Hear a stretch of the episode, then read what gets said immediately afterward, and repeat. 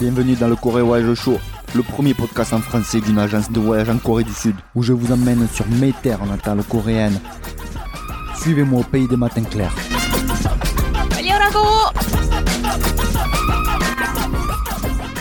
Mesdames et messieurs, émission spéciale, très spéciale du Corée Voyage Show, avec un épisode consacré à l'adoption. Mais tout d'abord, j'espère que vous allez bien, que tout le monde est en paix avec soi-même, c'est important pour se lancer dans notre rubrique Bouleg d'aujourd'hui. Je dirais même que cette fois-ci, on est dans Super Bouleg. Attention les secousses, ça va tanguer, ça va chauffer. Accrochez-vous, asseyez-vous confortablement, respirez un bon coup. Let's go, vamos, andiamo, on y va. Kaja, kapshida. J'ai l'immense honneur et plaisir d'accueillir Kimura, Biol, Nathalie, Lemoine.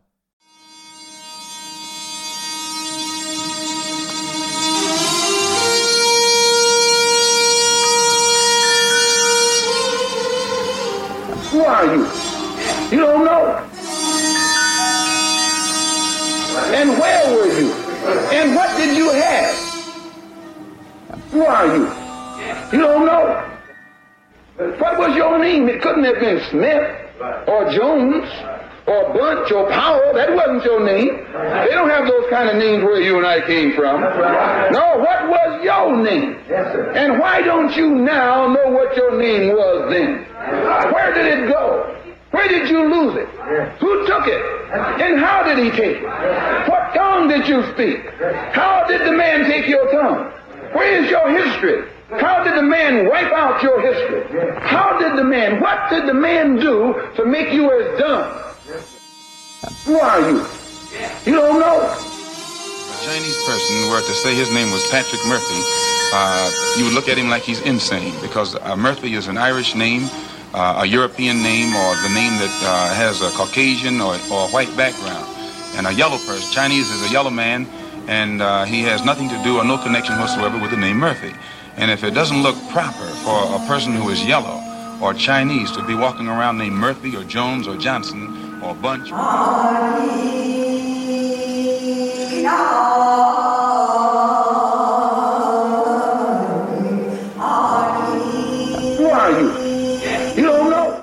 Alors tout d'abord, merci d'avoir accepté mon invitation. hein. Pour moi, il était évident que tu devais intervenir dans cet épisode consacré à l'adoption.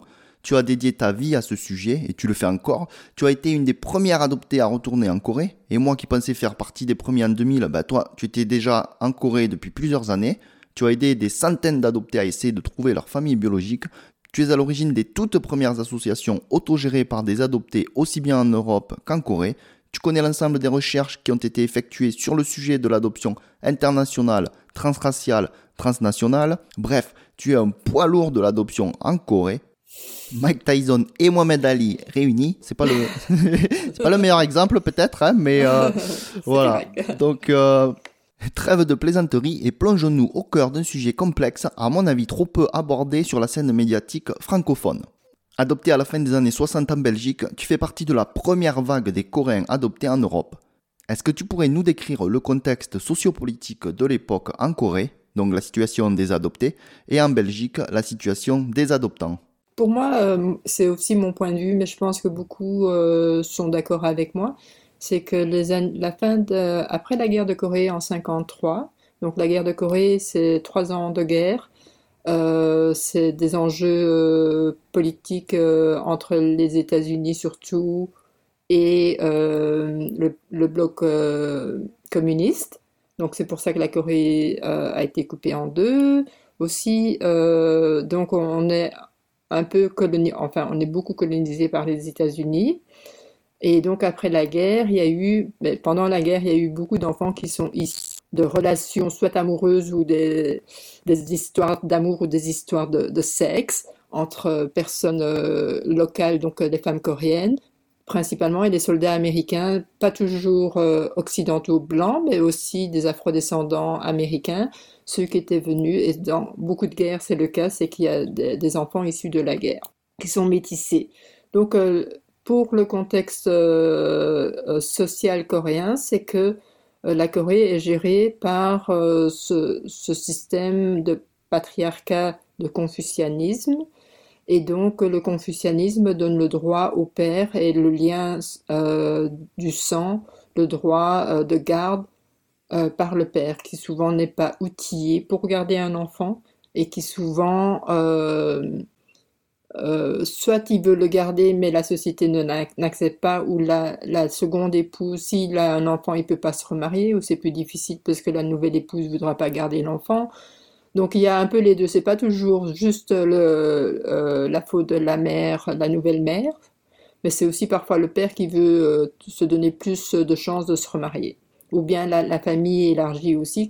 donc euh, souvent les, enfants ou les, les, jeunes adultes sont souvent très euh, en pris par le groupe social familial aussi qui a un grand pouvoir sur l'individu, ce qu'il n'y a pas nécessairement en Occident. Donc ça c'est quelque chose qu'on doit aussi comprendre. Donc même si par exemple le père veut se marier avec une femme qui, qui aurait divorcé, qui, qui aurait eu des enfants et voudrait garder, toute la société ne le voit pas correctement, d'un bon oeil. Donc c'est aussi le regard de l'autre, le poids de la société. Et donc cette loi, euh, ces arrangements entre pays, donc euh, les États-Unis et l'Amérique, euh, les États-Unis et la Corée du Sud, c'était que ces enfants n'étaient pas voulus, n'étaient pas désirés, parce que la Corée est quand même très raciste et euh, se veut aussi un, sang pur, comme ils disent, et donc n'aime pas les mélanges. Donc ça, c'est déjà une chose, euh, souvent qui est un peu minimisée dans les euh, comment l'adoption internationale a commencé et comment l'arrangement s'est si bien passé. C'est un peu pour débarrasser aussi de ce qui n'était pas bien vu. Donc enfants hors mariage, enfants métissés, et donc il y a eu cet accord avec les États-Unis pour envoyer les enfants à l'étranger plus facilement. Cet arrangement s'est si bien passé que finalement on s'est dit ah ben on va se débarrasser euh, des orphelins, des gens, des enfants qui ont été abandonnés à cause de la pauvreté, à cause de l'après-guerre, qui a la Corée a vécu euh, vraiment difficilement euh, son relancement économique évidemment, donc ils ont dû sacrifier des gens. Euh, et, notamment l'adoption internationale permettait aussi de faire venir des devises de l'étranger. Donc je sais que Tobias Hubinet a fait une étude aussi sur ouais, comment hein. l'adoption. Hmm. Oui, donc c'est un académique de un, coréen adopté de adopté en, en Suède qui a qui est spécialisé dans l'adoption internationale, surtout en provenance de Corée, mais aussi les enjeux postcoloniaux, etc. Donc hmm. c'est vraiment la personne euh, ressource euh, en ce domaine-là. Il s'était rendu compte qu'il y avait aussi eu les premières adoptions en Suède qui étaient aussi après la guerre. Je crois que c'était même avant les États-Unis, c'était un ancien nazi apparemment. Ah, d'accord. Qui, pour se redonner une dette sociale, euh, une, une, bonne figure sociale, a fait venir des enfants, comme ça on oublie un peu son passé nazi. Donc ça hmm. c'est la petite histoire. Alors si vous voulez vraiment rechercher, il faut demander à Tobias. Donc ça c'est l'histoire un peu cachée, mais la belle histoire qu'on dit, c'est la famille Holt, donc un révérend euh, presbytérien, je pense. Je connais pas les congrégations anglicanes ou quoi que ce soit dans, dans le domaine de la chrétienté. Et, les sous-souches de la chrétienté. En tout cas, je pense que c'était un presbytérien de l'Oregon. De l'Oregon, qui, qui, a fait venir huit, huit enfants euh, métissés, déjà d'un âge avancé. Donc, ils n'étaient pas bébés, ils avaient euh, comme déjà de 5 à 8, 9 ans, même. Enfin, ils étaient plus âgés.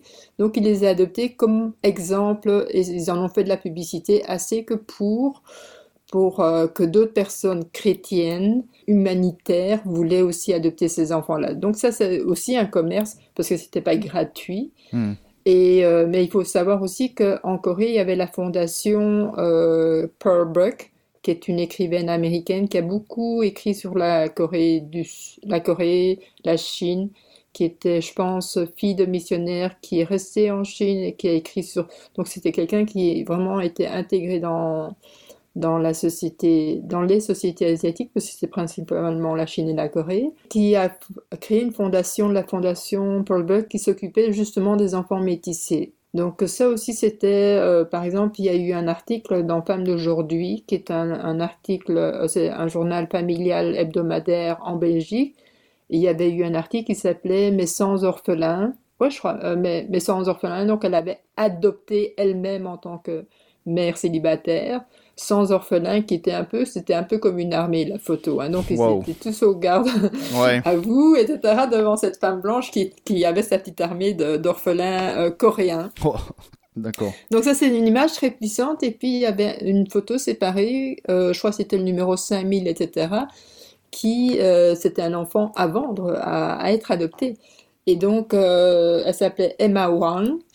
Et euh, ma mère, ma mère adoptive a, lu cet article et l'a gardé. D'ailleurs, j'en ai une copie. Donc, moi, pour moi, c'est important d'archiver les choses qui ont existé et qui ont promu l'adoption internationale aussi parce que ça montre aussi l'image qu'on avait, qu'on nous donnait, etc. Qu'on était accessible, qu'on était achable, qu'on était aussi très rapide, qu'on était euh, mignon. Surtout quand on est petit, on est mignon. Après, je ne sais pas très bien, mais enfin, ça, Ouais. ça dépend des goûts, évidemment.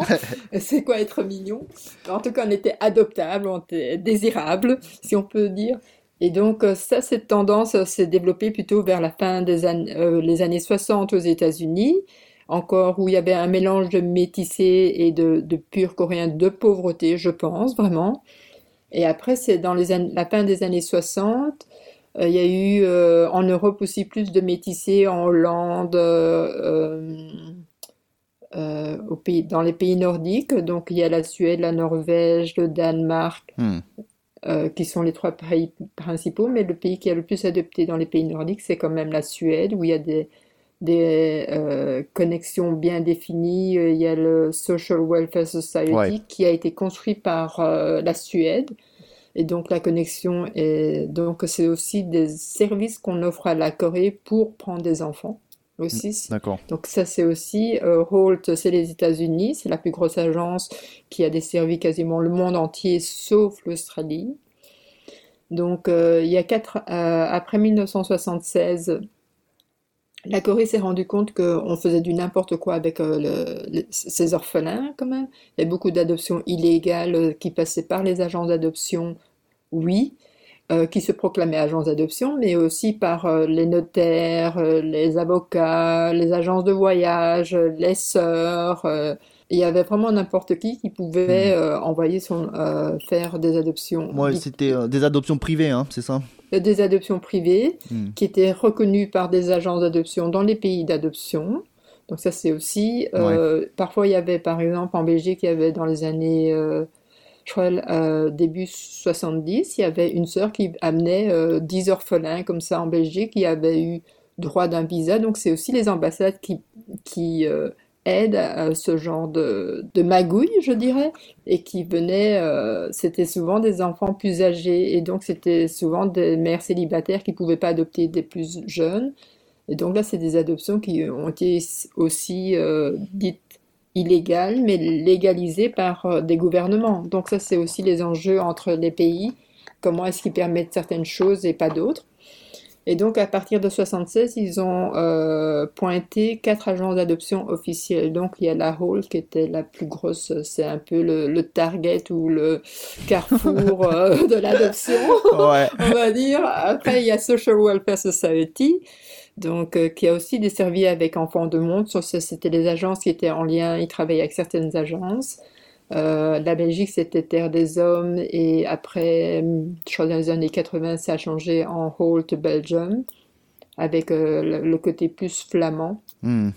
De la Belgique, il y a la Hollande qui a travaillé avec KSS, euh, la, la Suède aimant Social Welfare Society. Donc il faut comprendre tout ça. Moi, j'ai j'ai fait un site avec toutes les agences. Si par exemple tu as une photo avec un numéro d'adoption, je pense que tous les Français ont ça. Ben, ils Ouais. viennent de la Holt. Oui. Donc ouais. c'est ça, donc c'est assez facile parce que la Holt euh, et maintenant ils ont même euh, un adopté qui travaille francophone Hmm. français je pense hein, qui travaille pour euh, le service francophone euh, à la Holt, euh, l'agence d'adoption. Donc euh, ce qu'il y a aussi c'est que euh, l'Australie est venue plus tard officiellement en 83 avec la Eastern Social euh, Child Welfare Services. Ouais.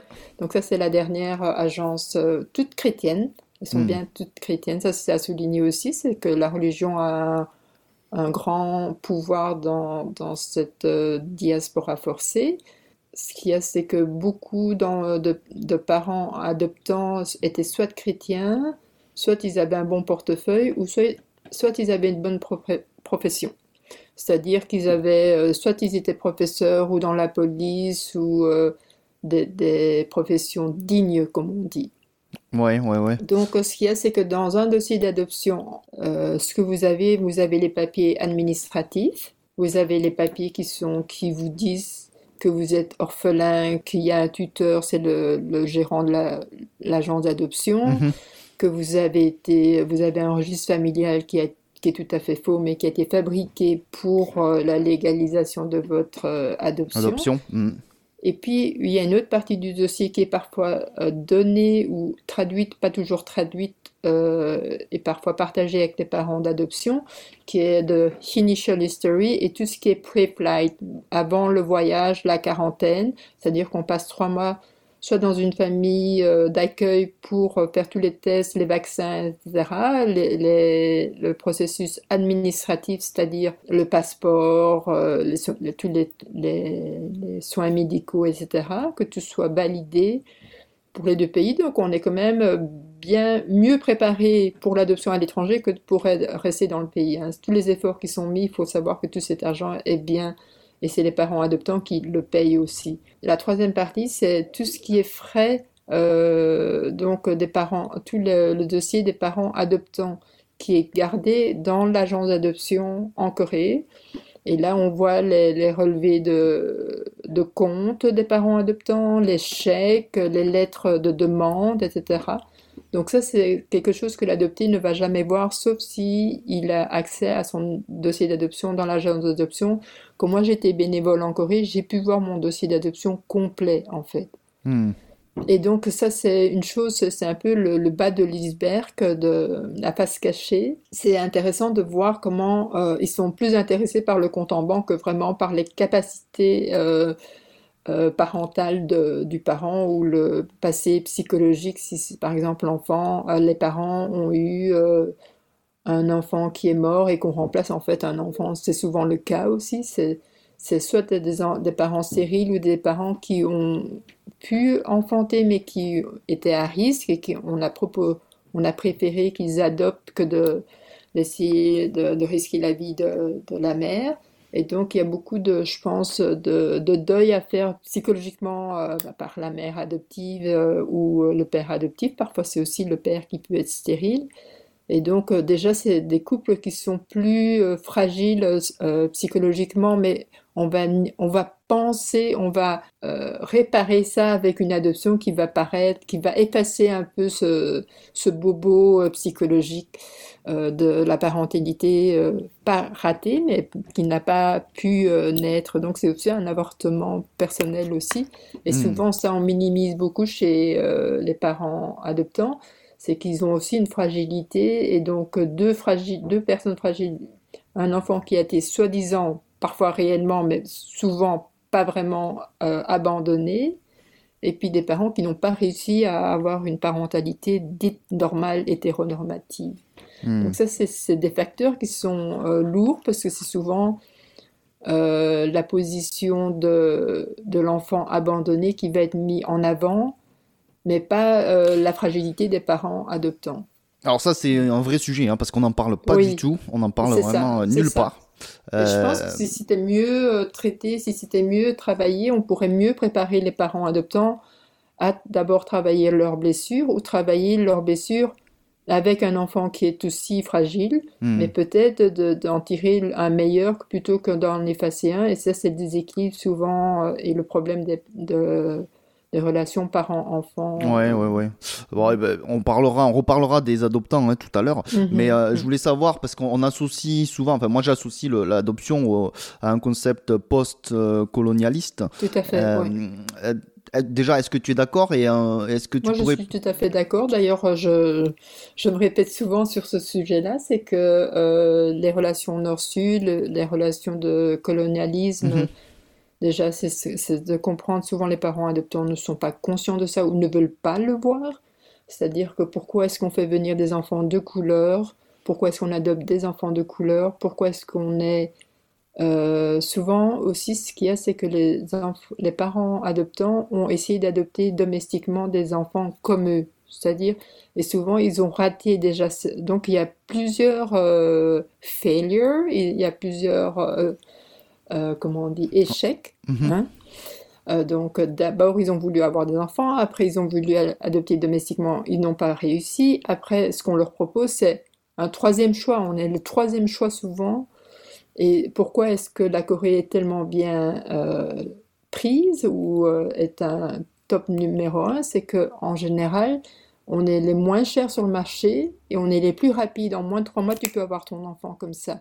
À partir Ouais. du moment où ton dossier est accepté. Et les trois mois, c'est là, nous, notre quarantaine, ce qu'on vit dans les orphelinats ou dans des familles d'accueil. Oui, oui, parce que tu parlais d'enjeux économiques. Alors, bon, parce que moi, Oui. si je me souviens bien, je, je crois que j'avais revu mon dossier d'adoption et j'avais pas coûté très cher à l'époque. Non, non, on est, on est vraiment pas cher. hein. On Ouais, est ouais. vraiment. euh, ils auraient pu nous donner, hein, mais c'est parce que les Coréens ont quand même besoin de devises. Ouais. Et donc, euh, c'est ça, mais c'est. euh, je pense que il y a l'offre et la demande. Euh, c'est-à-dire que on, est- on est euh, monnayable à partir du moment où nos parents adoptants disent et, et crient haut et fort qu'ils n'ont pas acheté, mais qu'ils ont payé les frais d'administration, ce qui est pour moi est très euh, ignorant, hein, Mm. franchement, et euh, dans le déni.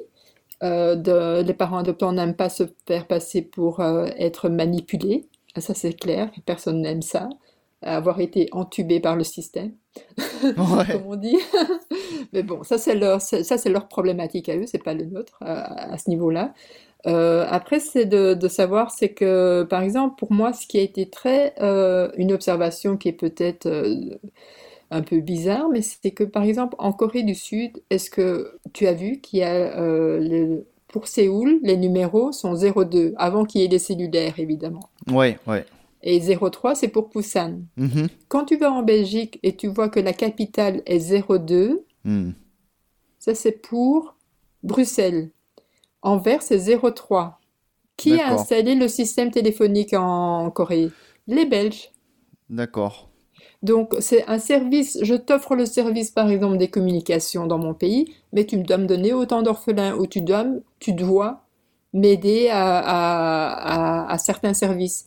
Donc, par exemple, pour le Vietnam avec la Corée, avec euh, la France, je t'ouvre un portefeuille économique, par exemple, euh, les, les- les voies ferroviaires, euh, on vous construit vos voies ferroviaires en France, euh, en Vietnam, mais on a droit à autant d'enfants parce qu'on a un portefeuille économique où il y a, on a tellement de parents qui veulent adopter, ben on va leur donner vos enfants parce que voilà, et vous n'avez pas le choix.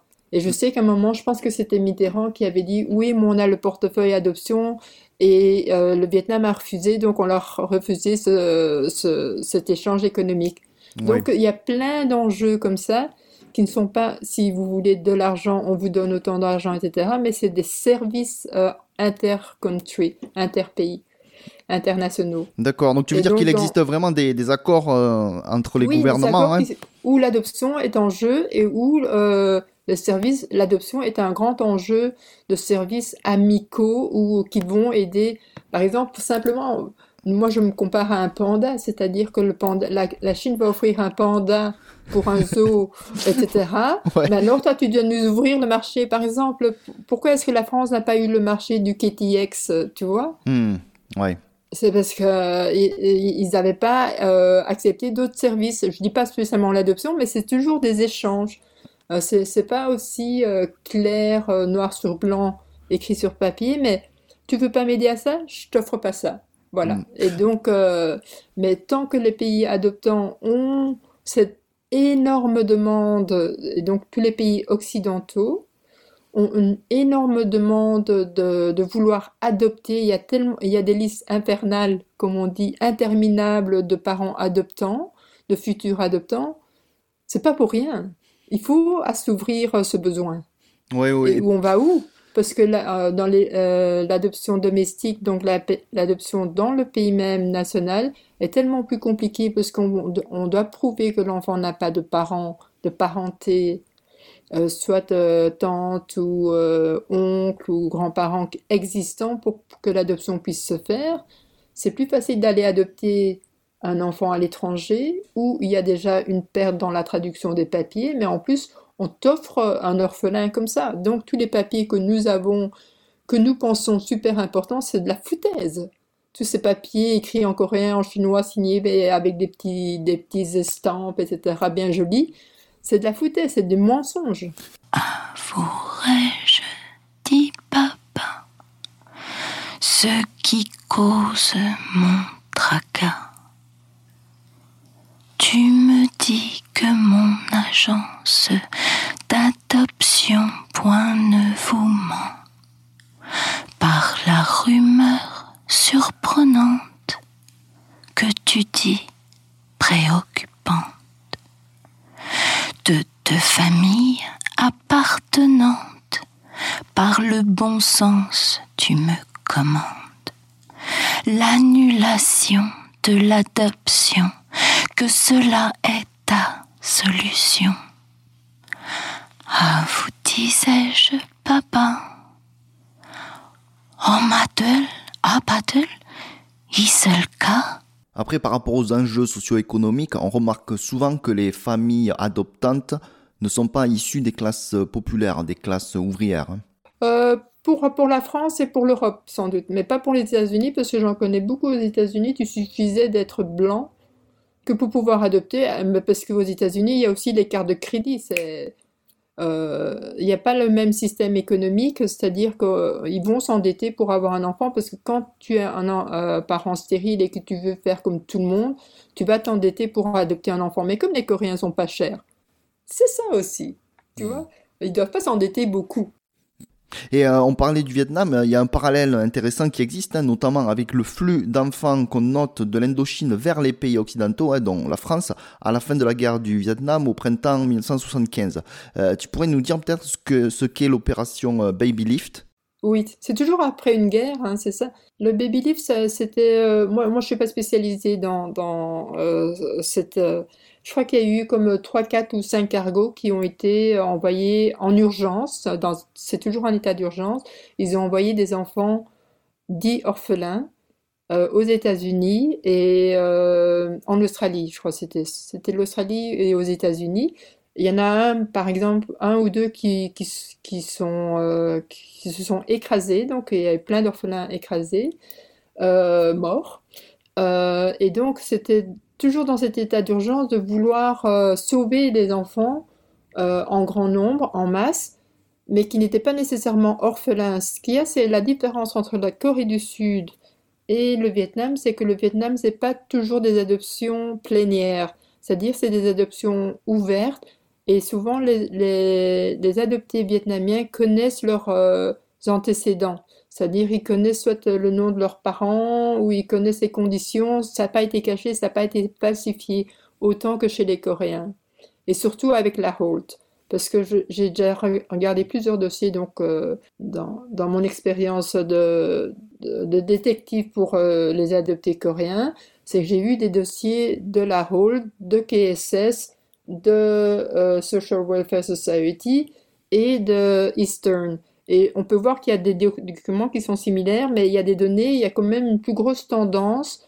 Et aussi, ça, ça dépend aussi des pays adoptants qui veulent ou pas savoir euh, l'origine. Par exemple, en Hollande, j'ai remarqué que KSS, il y avait beaucoup plus d'informations sur les parents biologiques quand ils en avaient. Alors, c'était une adoption pas plénière, c'est-à-dire euh, que l'enfant pouvait savoir son, son passé.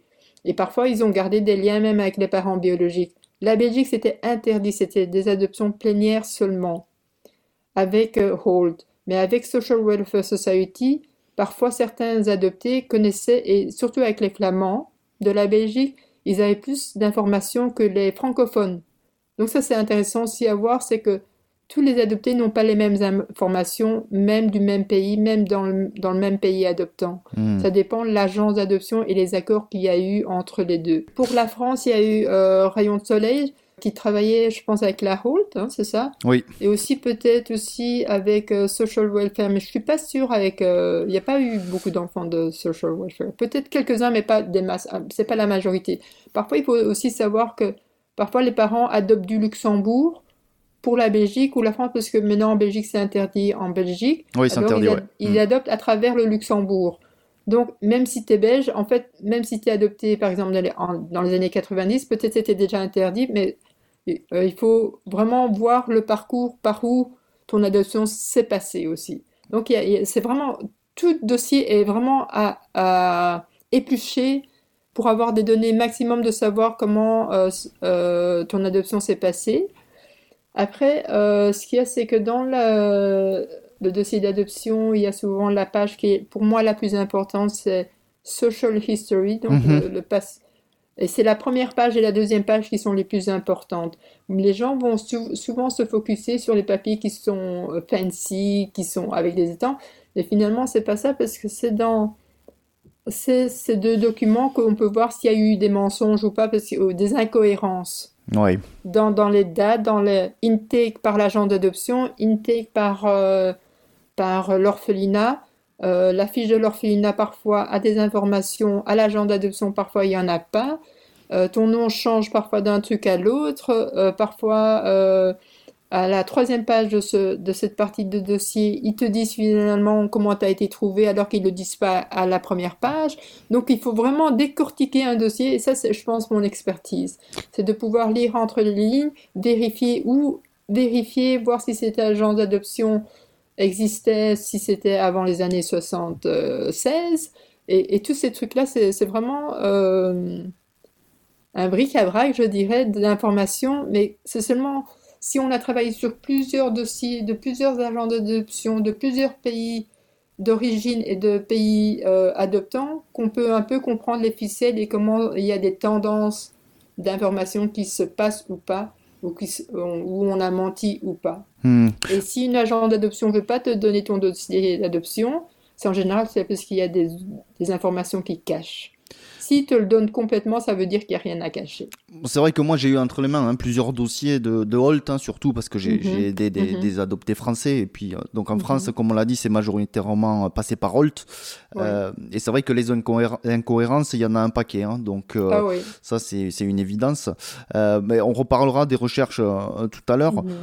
Plus en détail. Mais un autre parallèle intéressant pour revenir peut-être à la fin des années 60, hein, euh, toi quand tu as Oui. été adopté, tu dis on se faisait taper si on osait parler notre langue d'origine, donc le, le coréen.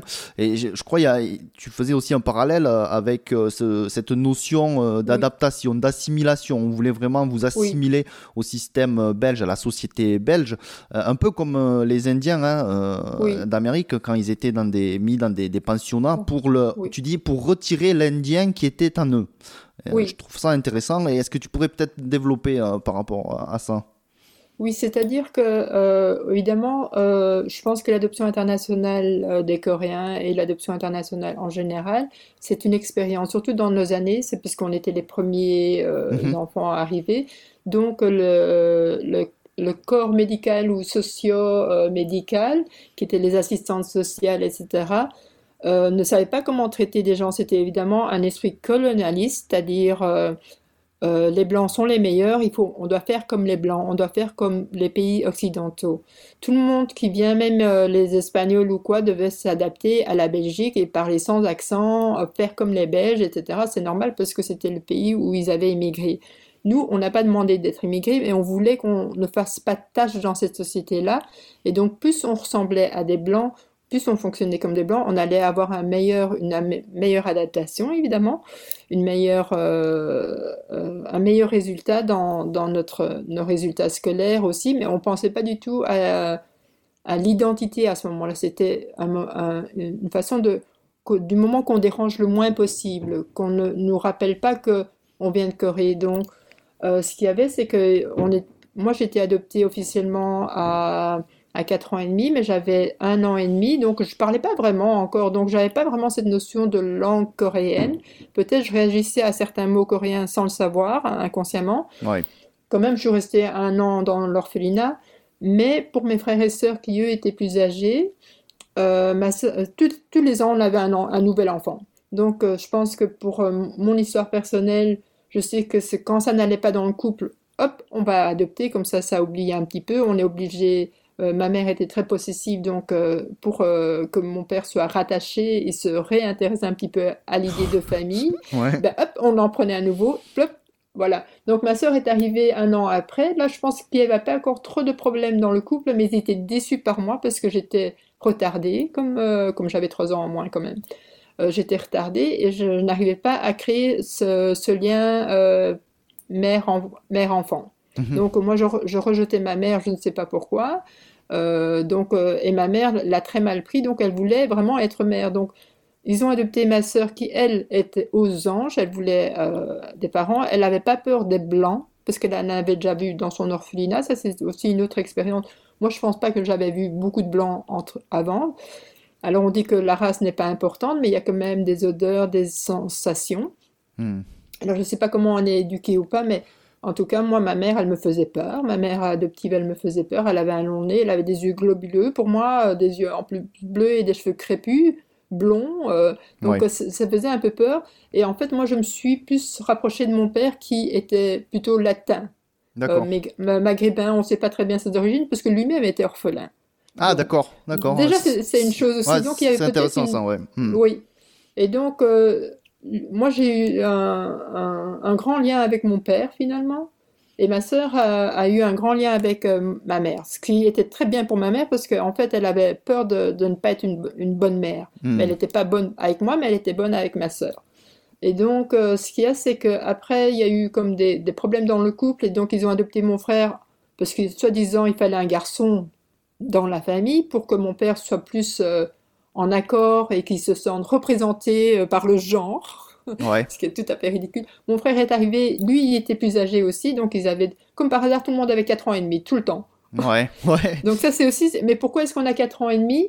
C'est parce qu'en fait, comme ça, on a un an d'adaptation pour avant arriver dans l'école primaire. Hmm. Ça, c'est aussi quelque chose. Pourquoi est-ce qu'on adapte l'âge des enfants qui sont. Parce que je pense que mon frère était plus âgé, mon, mon- mon premier frère était plus âgé. Mais euh, donc, lui, euh, comme il y a eu un an de, de différence, ma sœur se souvenait encore du coréen et quand il est arrivé, elle parlait coréen avec lui. Il y a eu une très fort, un très fort lien entre eux parce qu'ils étaient plus de la même génération.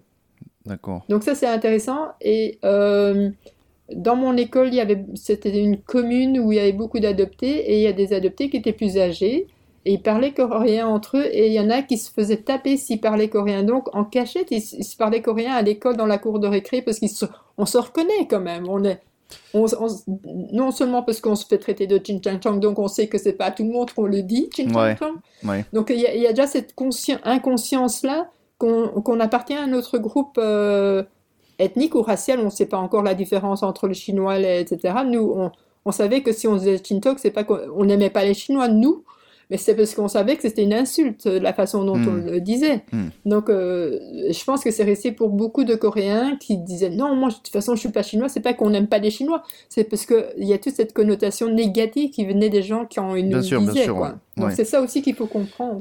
Et toi, euh, depuis l'âge de 6 ans, tu dis que tu, tu, dis, tu pensais qu'on t'avait volé à ta mère euh, Oui, biologique. moi hein j'ai toujours dit, j'ai toujours dit, et ça c'est quand il y avait des, des forces, euh, des, des situations de pouvoir avec ma mère euh, adoptive, qui elle voulait euh, me casser, c'est-à-dire que, par exemple, elle- elle- ce qu'elle aimait dire, c'est que pendant la guerre, si tu veux gagner une guerre, tu violes les, tu violes le- les femmes. Oula, ah d'accord, C'était assez fort, hein? Euh, ouais, un Donc, peu, ouais. ouais. euh, oui. Donc, elle, était très consciente de ce qu'elle faisait, et donc elle savait que si on cassait la personnalité d'une personne, ben, elle- elle- on allait le- leur- leur- lui obéir. Hmm. Et donc, pour moi, elle disait que ma mère était une pute, que j'étais, Oh euh, ah mon père oh était là. blanc, euh, de toute façon, que personne n'aurait voulu de moi, etc. Donc, ça, c'est, oui, tu peux être en colère, oui, tu peux dire ça, mais alors n'espère pas que je, je t'aime. Après, elle, elle disait toujours, oui, mais tu m'aimes pas, tu me dis jamais je t'aime. Je dis, pourquoi est-ce que je dois te dire je t'aime si je- Enfin, moi, je voulais pas dire, parce que je t'aime pas, spécialement. Mais c'est pas que je la détestais non plus. Je disais, c'est une pauvre femme. C'est tout. Moi, je me disais, dans ma tête, c'est une pauvre femme qui, qui utilise tous ses moyens en pouvoir, parce qu'elle a le contrôle, parce qu'elle a l'argent, parce qu'elle est adulte. Hmm. Déjà, à cet âge-là, je, je savais. Donc toi, t'étais un peu le, le vilain petit canard, puisque te- Oui, oui, ta sœur, euh, elle a été adoptée bon, à 4 ans et demi, comme toi en théorie, Oui. euh, tes frères, et tu dis qu'ils ont été bien adoptés, entre guillemets, hein, que ta sœur a été manière que- à, à- à la naissance, elle est restée dans un orphelinat jusqu'à l'âge de 4 ans, qu'elle est arrivée en Belgique, elle était bilingue, elle parlait anglais et coréen, mais d'après toi, est-ce que tu penses que c'est une adoption réussie? Est-ce qu'on peut parler d'adoption réussie? oui.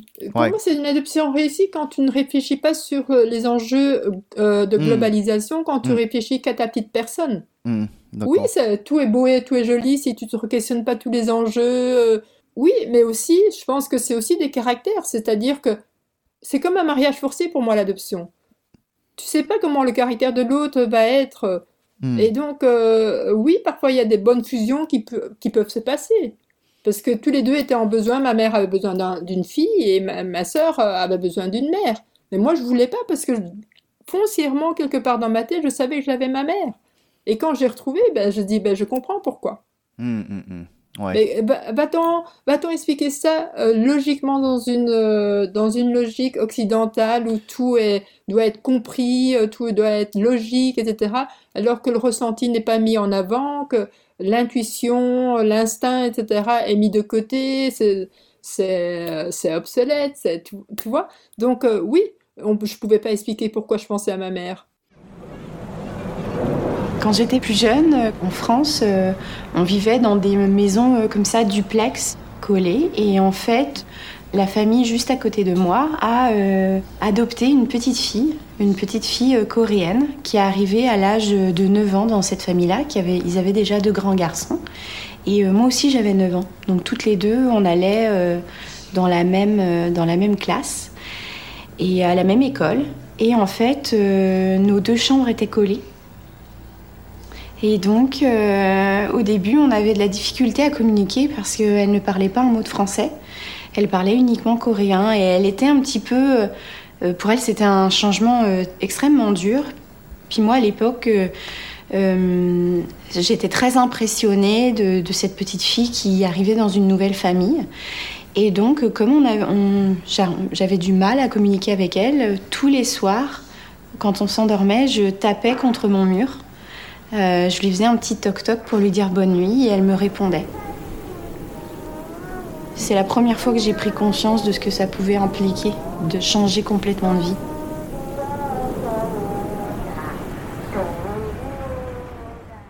Hmm. Mais euh, bon, enfin, moi je pense que voilà, on peut être en mode bisounours et euh, dire ouais, tout, tout, tout, tout le monde est, est beau, tout le monde il est gentil. Euh, on a une adoption réussie, on a des parents adoptants qui sont aimants parce que bon, c'est peut- peut-être parfois le cas. hein, Oui, il y en a des- oui, des- oui, et peut-être ils aiment mal parfois aussi, mais le fait, c'est le mea culpa aussi, c'est de dire, on est des humains, on fait des erreurs, mais il faut aussi se demander pardon ou Mhm. s'excuser, de dire oui, j'ai mal fait à ce moment-là, et ça, ça répare tellement, au lieu de nier, de faire semblant comme si rien ne s'était passé, c'est ça le problème. Hmm, hmm, Tout le monde fait des erreurs en tant qu'enfant, mais en, en tant qu'enfant, on est justement, on est euh, dans la, la sphère familiale, où on est dépendant.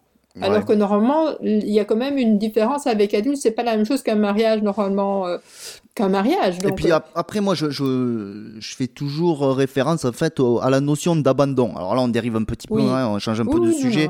Mais c'est tout est tout est lié hein, un peu c'est connecté hein, tout ça donc Ouais. cette notion d'abandon parce que même sur une adoption qu'on pourrait appeler réussie je pense qu'une personne adoptée hein, qui euh, qui connaît pas ses bah, ses géniteurs ses, ses parents biologiques euh, pour x ou y raison euh, il a une blessure une il y a, il y a plusieurs Oui, années il y avait il y avait eu un documentaire qui s'appelait blessure à la adoption blessure secrète je crois un truc comme ça Ah ouais, ouais. Ouais, là, Bon, ouais, bref. Et donc, euh, c'est- une blessure, hein, je pense, la- l'abandon, qui, euh, bah, qui va te suivre en fait toute ta vie. Après, à toi de, euh, bah, de poser une rustine dessus et d'essayer de faire un travail, Ouais. je pense, sur toi-même pour Ouais. apaiser peut-être euh, des certains sentiments qui pourraient remonter à la surface. Et je pense que les personnes qui arrivent à positiver, à tourner tout ça euh, à- dans, dans quelque, en quelque chose de positif, euh, Mhm. bah, ils essaient peut-être de mettre ce côté-là un peu de, euh, de côté et peut-être ignorer cette partie-là de, bah, qui, qui fait partie quand même de, de leur vie, hein, puisque c'est le départ. hein, de- le départ de, de la vie, c'est quand même la naissance. Et si tu es abandonné, par exemple, à la naissance, je pense que ça, ça laisse quand même des traces. hein. Oui, mais par exemple, voilà, ce qu'il y a, c'est que chaque adopté a son histoire à lui, mais il y a quand Ouais. même des, des trucs qui sont un peu généraux, quand même euh, les mères célibataires qui abandonnent souvent à la naissance ou euh, vraiment euh, avant les, les un mois ou deux mois.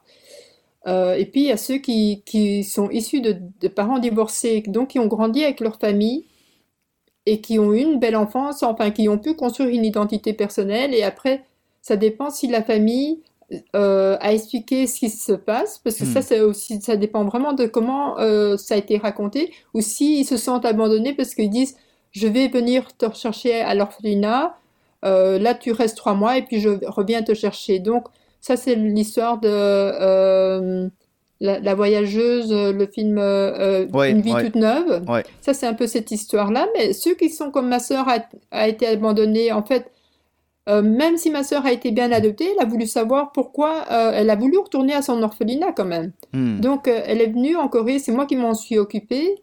Elle connaissait rien du tout de l'adoption, donc j'ai trouvé son orphelinat, j'ai trouvé quand on est allé ensemble, on a vu le directeur. Par exemple, elle avait des grandes peurs, elle avait peur du feu. Moi, j'avais pas peur du feu spécialement, elle avait peur. On se dit pourquoi?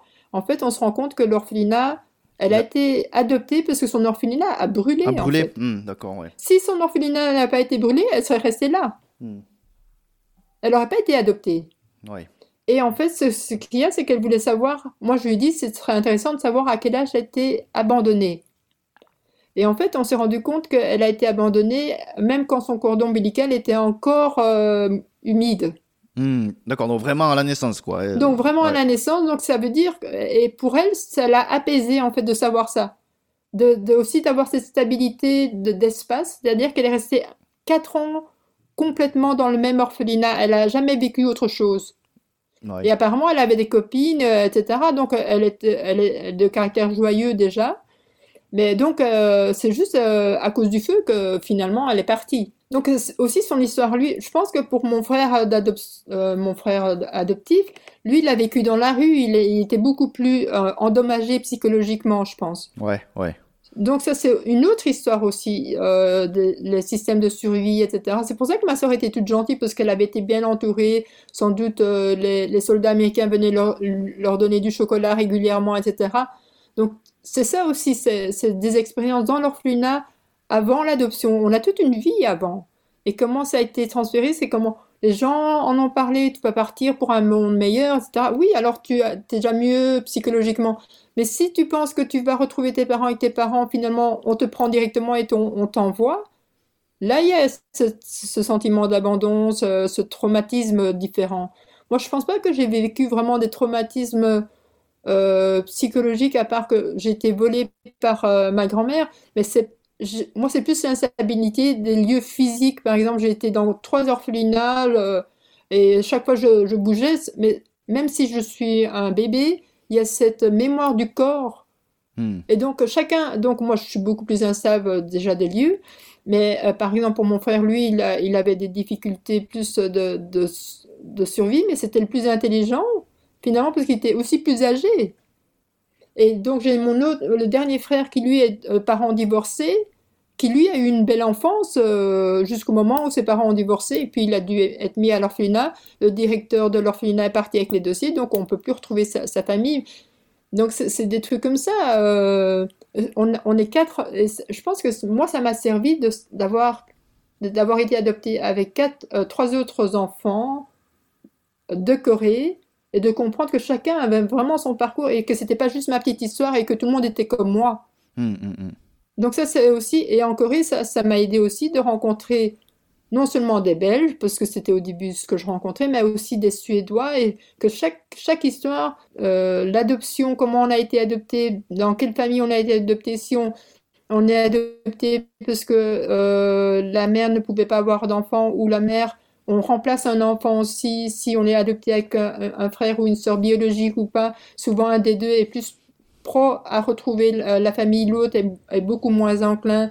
Dans une famille où on est, où, par exemple, nous, on est quatre, chez vous, vous étiez trois. Ouais, c'est ça. Hein?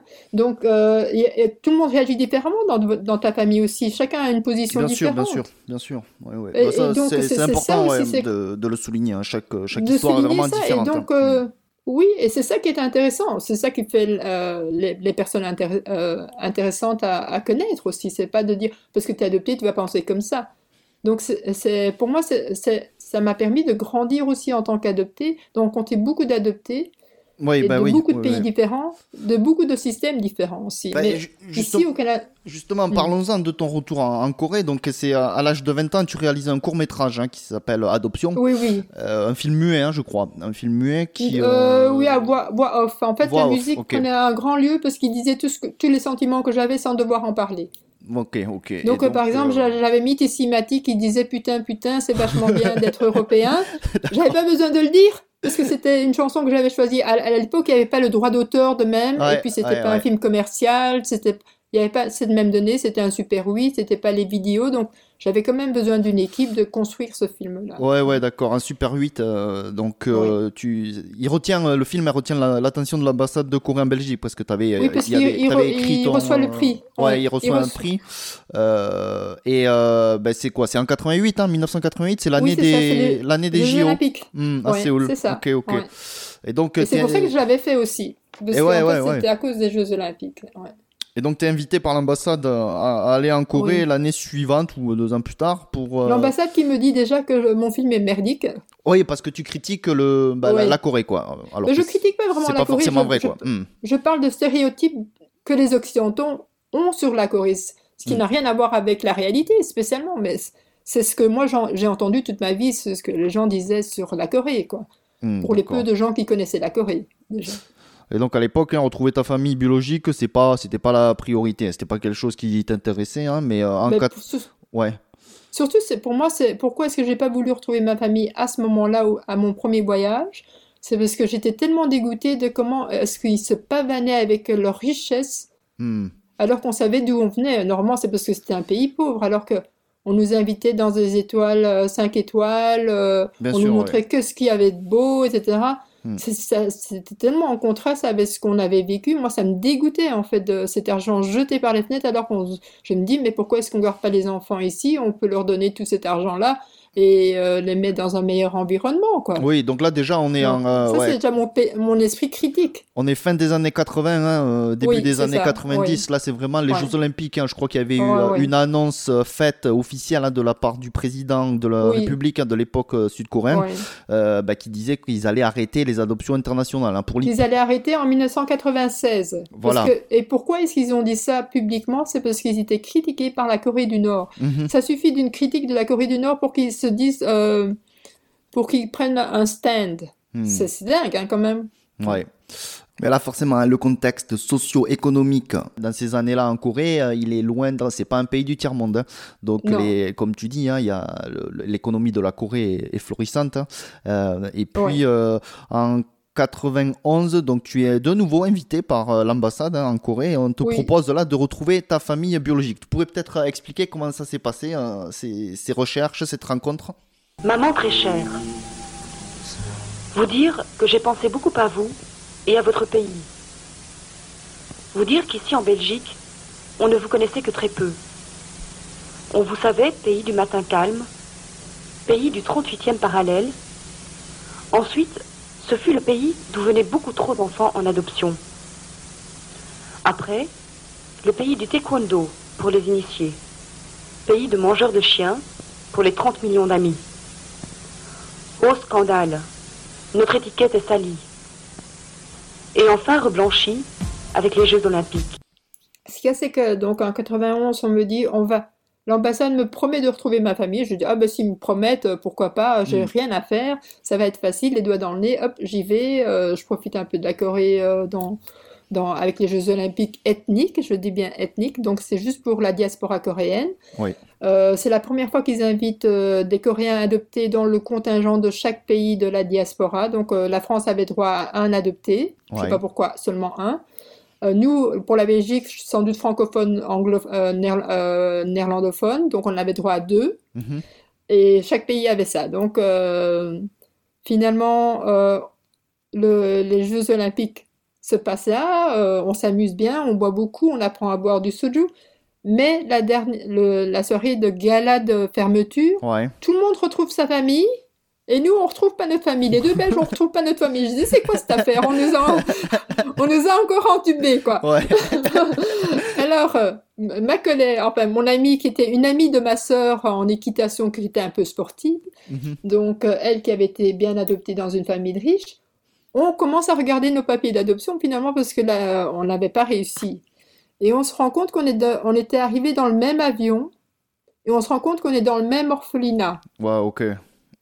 Alors elle, elle me dit, on peut pas y aller ensemble parce que je peux pas gérer ça. Euh, ok, alors elle va d'abord un peu. Elle retrouve sa mère euh, euh, biologique, mais elle dit, je c'est pas ma mère parce qu'elle est trop moche. je dis, ah, ok, moi j'avais même pas pensé à l'aspect physique de ma famille. Je disais, je, je veux juste retrouver qu'elle soit moche, hideuse, Ouais. je sais pas quoi, même si c'est vraiment une pute. Je dis, ok, je- j'accepterai, quoi. Au moins, je veux savoir. Et euh, Donc moi, après, j'y vais. Et puis, euh, j'ai la chance euh, d'avoir euh, un, un officier de police qui m'aide dans mes recherches, qui était une connaissance d'une personne de l'église coréenne en Belgique qui nous Mhm. enseignait le coréen, etc. Donc ça, c'est la connexion. ouais. Et comme il est policier, il me dit, ben, il faudrait aller à l'hôtel de ville. Donc d'abord, je vais à mon premier orph- orphelinat qui était écrit dans mon dossier d'adoption. On me dit qu'en fait, je suis passée seulement un seul jour. Mhm.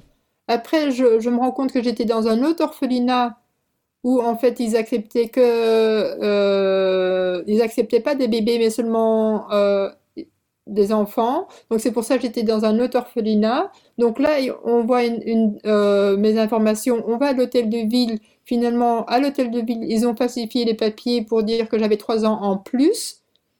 Et donc là, on dit, on dit le lieu où j'ai été trouvée. Je retrouve ça et je retrouve une note de ma mère, ou que je pense être ma mère, finalement qui est ma grand-mère. D'accord, ok. Et là, ces documents ne sont jamais répertoriés dans mon dossier d'adoption Mhm. parce qu'on s'en fout, c'est pas important. Ouais, ouais. Donc c'est ça aussi où les informations se perdent et pourraient être importantes parce qu'après euh, un moment à l'hôtel de ville ils jettent les papiers quoi. Mais là j'ai de la chance, c'était 60, euh, 68 et j'ai encore et j'ai vu des dossiers qui qui gardaient toujours depuis 64 Hmm. à l'hôtel de ville et tous les orphelins qui sont répertoriés et ils disent dans quel orphelinat ils ont été placés, à quelle date, etc. Après, c'est seulement un autre dossier qui se rajoute où disent dans quelle agence d'adoption on a été adopté. Donc, à l'hôtel de ville, ils ont toutes ces informations-là. Là, je retrouve cette, cette note donc euh, d'une personne de ma famille, j'imagine. Et euh, avec cette note-là, je passe à la télévision, mais je passe pas à perdu de vue ou un truc comme ça. Je passe euh, au journal télévisé. Ah oui, carrément, d'accord. Ouais. Donc c'est différent parce qu'il y a une autre audience. Hmm. Euh, c'est un peu Monsieur Tout le Monde. C'est le... En plus, c'était à 7 heures du matin. C'était les nouvelles du- de 7 heures du matin. Il y avait que quatre nouvelles. Et j'étais une, la dernière nouvelle. Donc par hasard, la, la meilleure amie de ma mère, la- la- ma mère n'avait parlé qu'à une seule personne, et, à part sa mère évidemment, euh, à sa meilleure amie. Et donc cette amie-là me voit. Elle dit, je, j'ai- je crois que je vois ma, mon amie.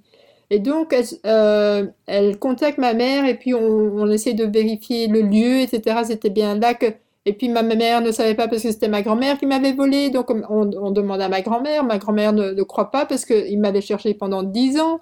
Donc tous ces trucs-là, finalement ça prend une semaine avant que tout le monde se raccorde et se dise oui, ça doit être elle. Je les rencontre, ben je vois ma mère. Mais c'est c'est vraiment, euh, c'était à l'époque où il n'y avait pas beaucoup de gens qui venaient chercher leur famille aussi, donc il n'y avait pas cette bousculade de, de vouloir être à la télévision, être dans les journaux, être dans le à Madame Ouais, ou ouais. tous ces trucs-là. hein. Donc euh, moi, j'étais vraiment au début et j'avais vraiment aucune information dans mon dossier.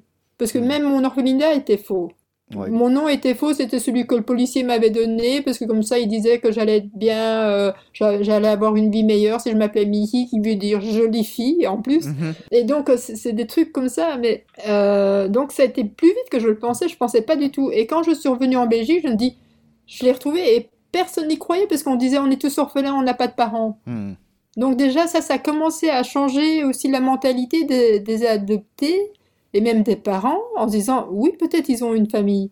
Et donc ça, ça a vraiment changé. Donc j'ai fait l'association euh, EKL Euro-Koreanic parce que déjà je voyais grand, je voyais l'Europe moi.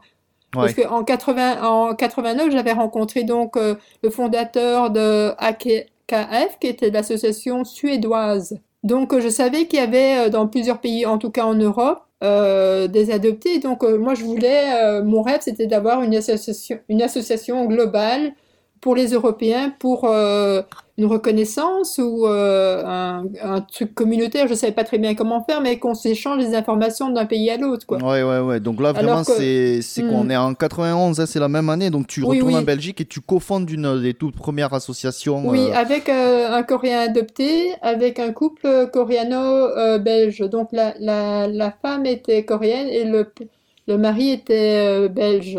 Et donc ça, ça représentait vraiment l'association parce qu'on voulait pas spécialement, rien que pour les adoptés, on voulait pour les gens qui aimaient la Corée ou aimer, c'est quoi aussi, mais euh, qui appréciaient la Corée ou qui voulaient en savoir plus. Donc euh, on avait aussi le soutien de on avait le soutien de l'Église coréenne, la seule qui était qui nous faisait le lien avec la Corée, qui nous donnait des cours gratuits coréens, mais aussi qui nous faisait manger coréen si on voulait. Et ça c'est je pense la bouffe c'est super important pour euh, l'identité des adoptés Bien coréens. C'est je pense la seule chose vraiment commune où personne se bat.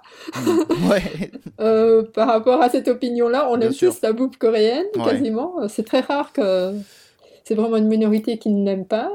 Ou bien c'est aussi un refus de la Corée et de tout ce qui vient avec. Mais en général, on, on aime la bouffe coréenne. Oui, la bouffe, ça rassemble, hein, Oui. ça, ça fait plus Ah, ça- rassembler ça, que diviser, sûr, ça c'est ouais. sûr, ouais. ouais. Oui, ouais. Euh, et Et donc, en, ça, c'était vraiment... en 1993, tu retournes en Corée et tu habites là-bas pendant 13 ans. Donc au départ, hein, tu es la correspondante de l'association, donc EEKL, hein, Euro Korean League. Oui, c'est bien ça. Euh, le point de Korean branch. Ouais, le- la, la branche euh, coréenne. hein. Euh, coréenne, euh, oui. de, de l'association, tu es le point de référence en Corée. Et ton Oui. rôle, c'est d'envoyer dans un premier temps le Korea Herald euh, le Korea Times, hein, qui sont deux journaux euh, en Corée hein, qui, sont, euh, qui sont anglais. Et donc tu les envoies en Belgique par fax. À l'époque, il n'y a, pas- y a pas Internet. hein, donc, Oui, ou bien par courrier, donc il les recevait un mois après ou 15 ouais. jours après. Le temps de traduire, etc., ça prenait bien un mois ou deux. voilà. Et donc tu, tu parles ni coréen ni anglais. Donc ça, c'est quand même, c'est quand même assez, fort. Et- J'ai un peu naïve, ouais. Bah, bah, moi, je suis, c'est pareil, quand je suis arrivé en Corée, Ah oui, euh, je parlais ni coréen ni anglais. hein. Les, les, Ouais. les Anglais, ils me, enfin, ils me, ils me disaient How are you doing? Et je disais Yes. Donc, Il y a- tu C'est vois, un peu ce... je, Oui, comprenais, oui. je comprenais- je comprenais rien, quoi. Donc, euh, et donc, le, le peu d'adoptés qui vivent en Corée, ils sont, tu dis qu'ils sont mis à l'écart de, de la société. Hein. Tu- Mais ce qu'il y avait, c'est qu'on se retrouvait finalement dans les cours de langue. Parce Ouais. que c'était la seule chose. euh, ben, déjà, il y avait les Coréens adoptés qui venaient pendant les vacances, c'est-à-dire euh, le mois de juillet et août. En général, ils étaient avec soit le Tour Holt ou certaines organisations comme le YMCA, YWCA qui organisaient Ouais, des ouais. trucs. Mais si on n'était pas connecté comme ça, ils venaient souvent en backpack, euh, seuls ou. Mais ils pensaient, ils revenaient chez eux.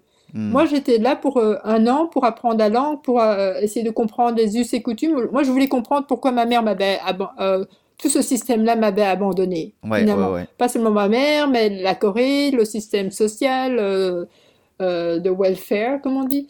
Et donc, euh, c'était pas en deux jours que j'allais apprendre ça, c'était en restant au moins un an. Mais après un an, aussi, j'avais des problèmes de visa. Aussi, de, de côté financier, j'étais pas anglophone, donc je pouvais pas me dire, oh, je- j'enseigne Mhm, l'anglais, mhm. et puis après, je peux m'auto-financer.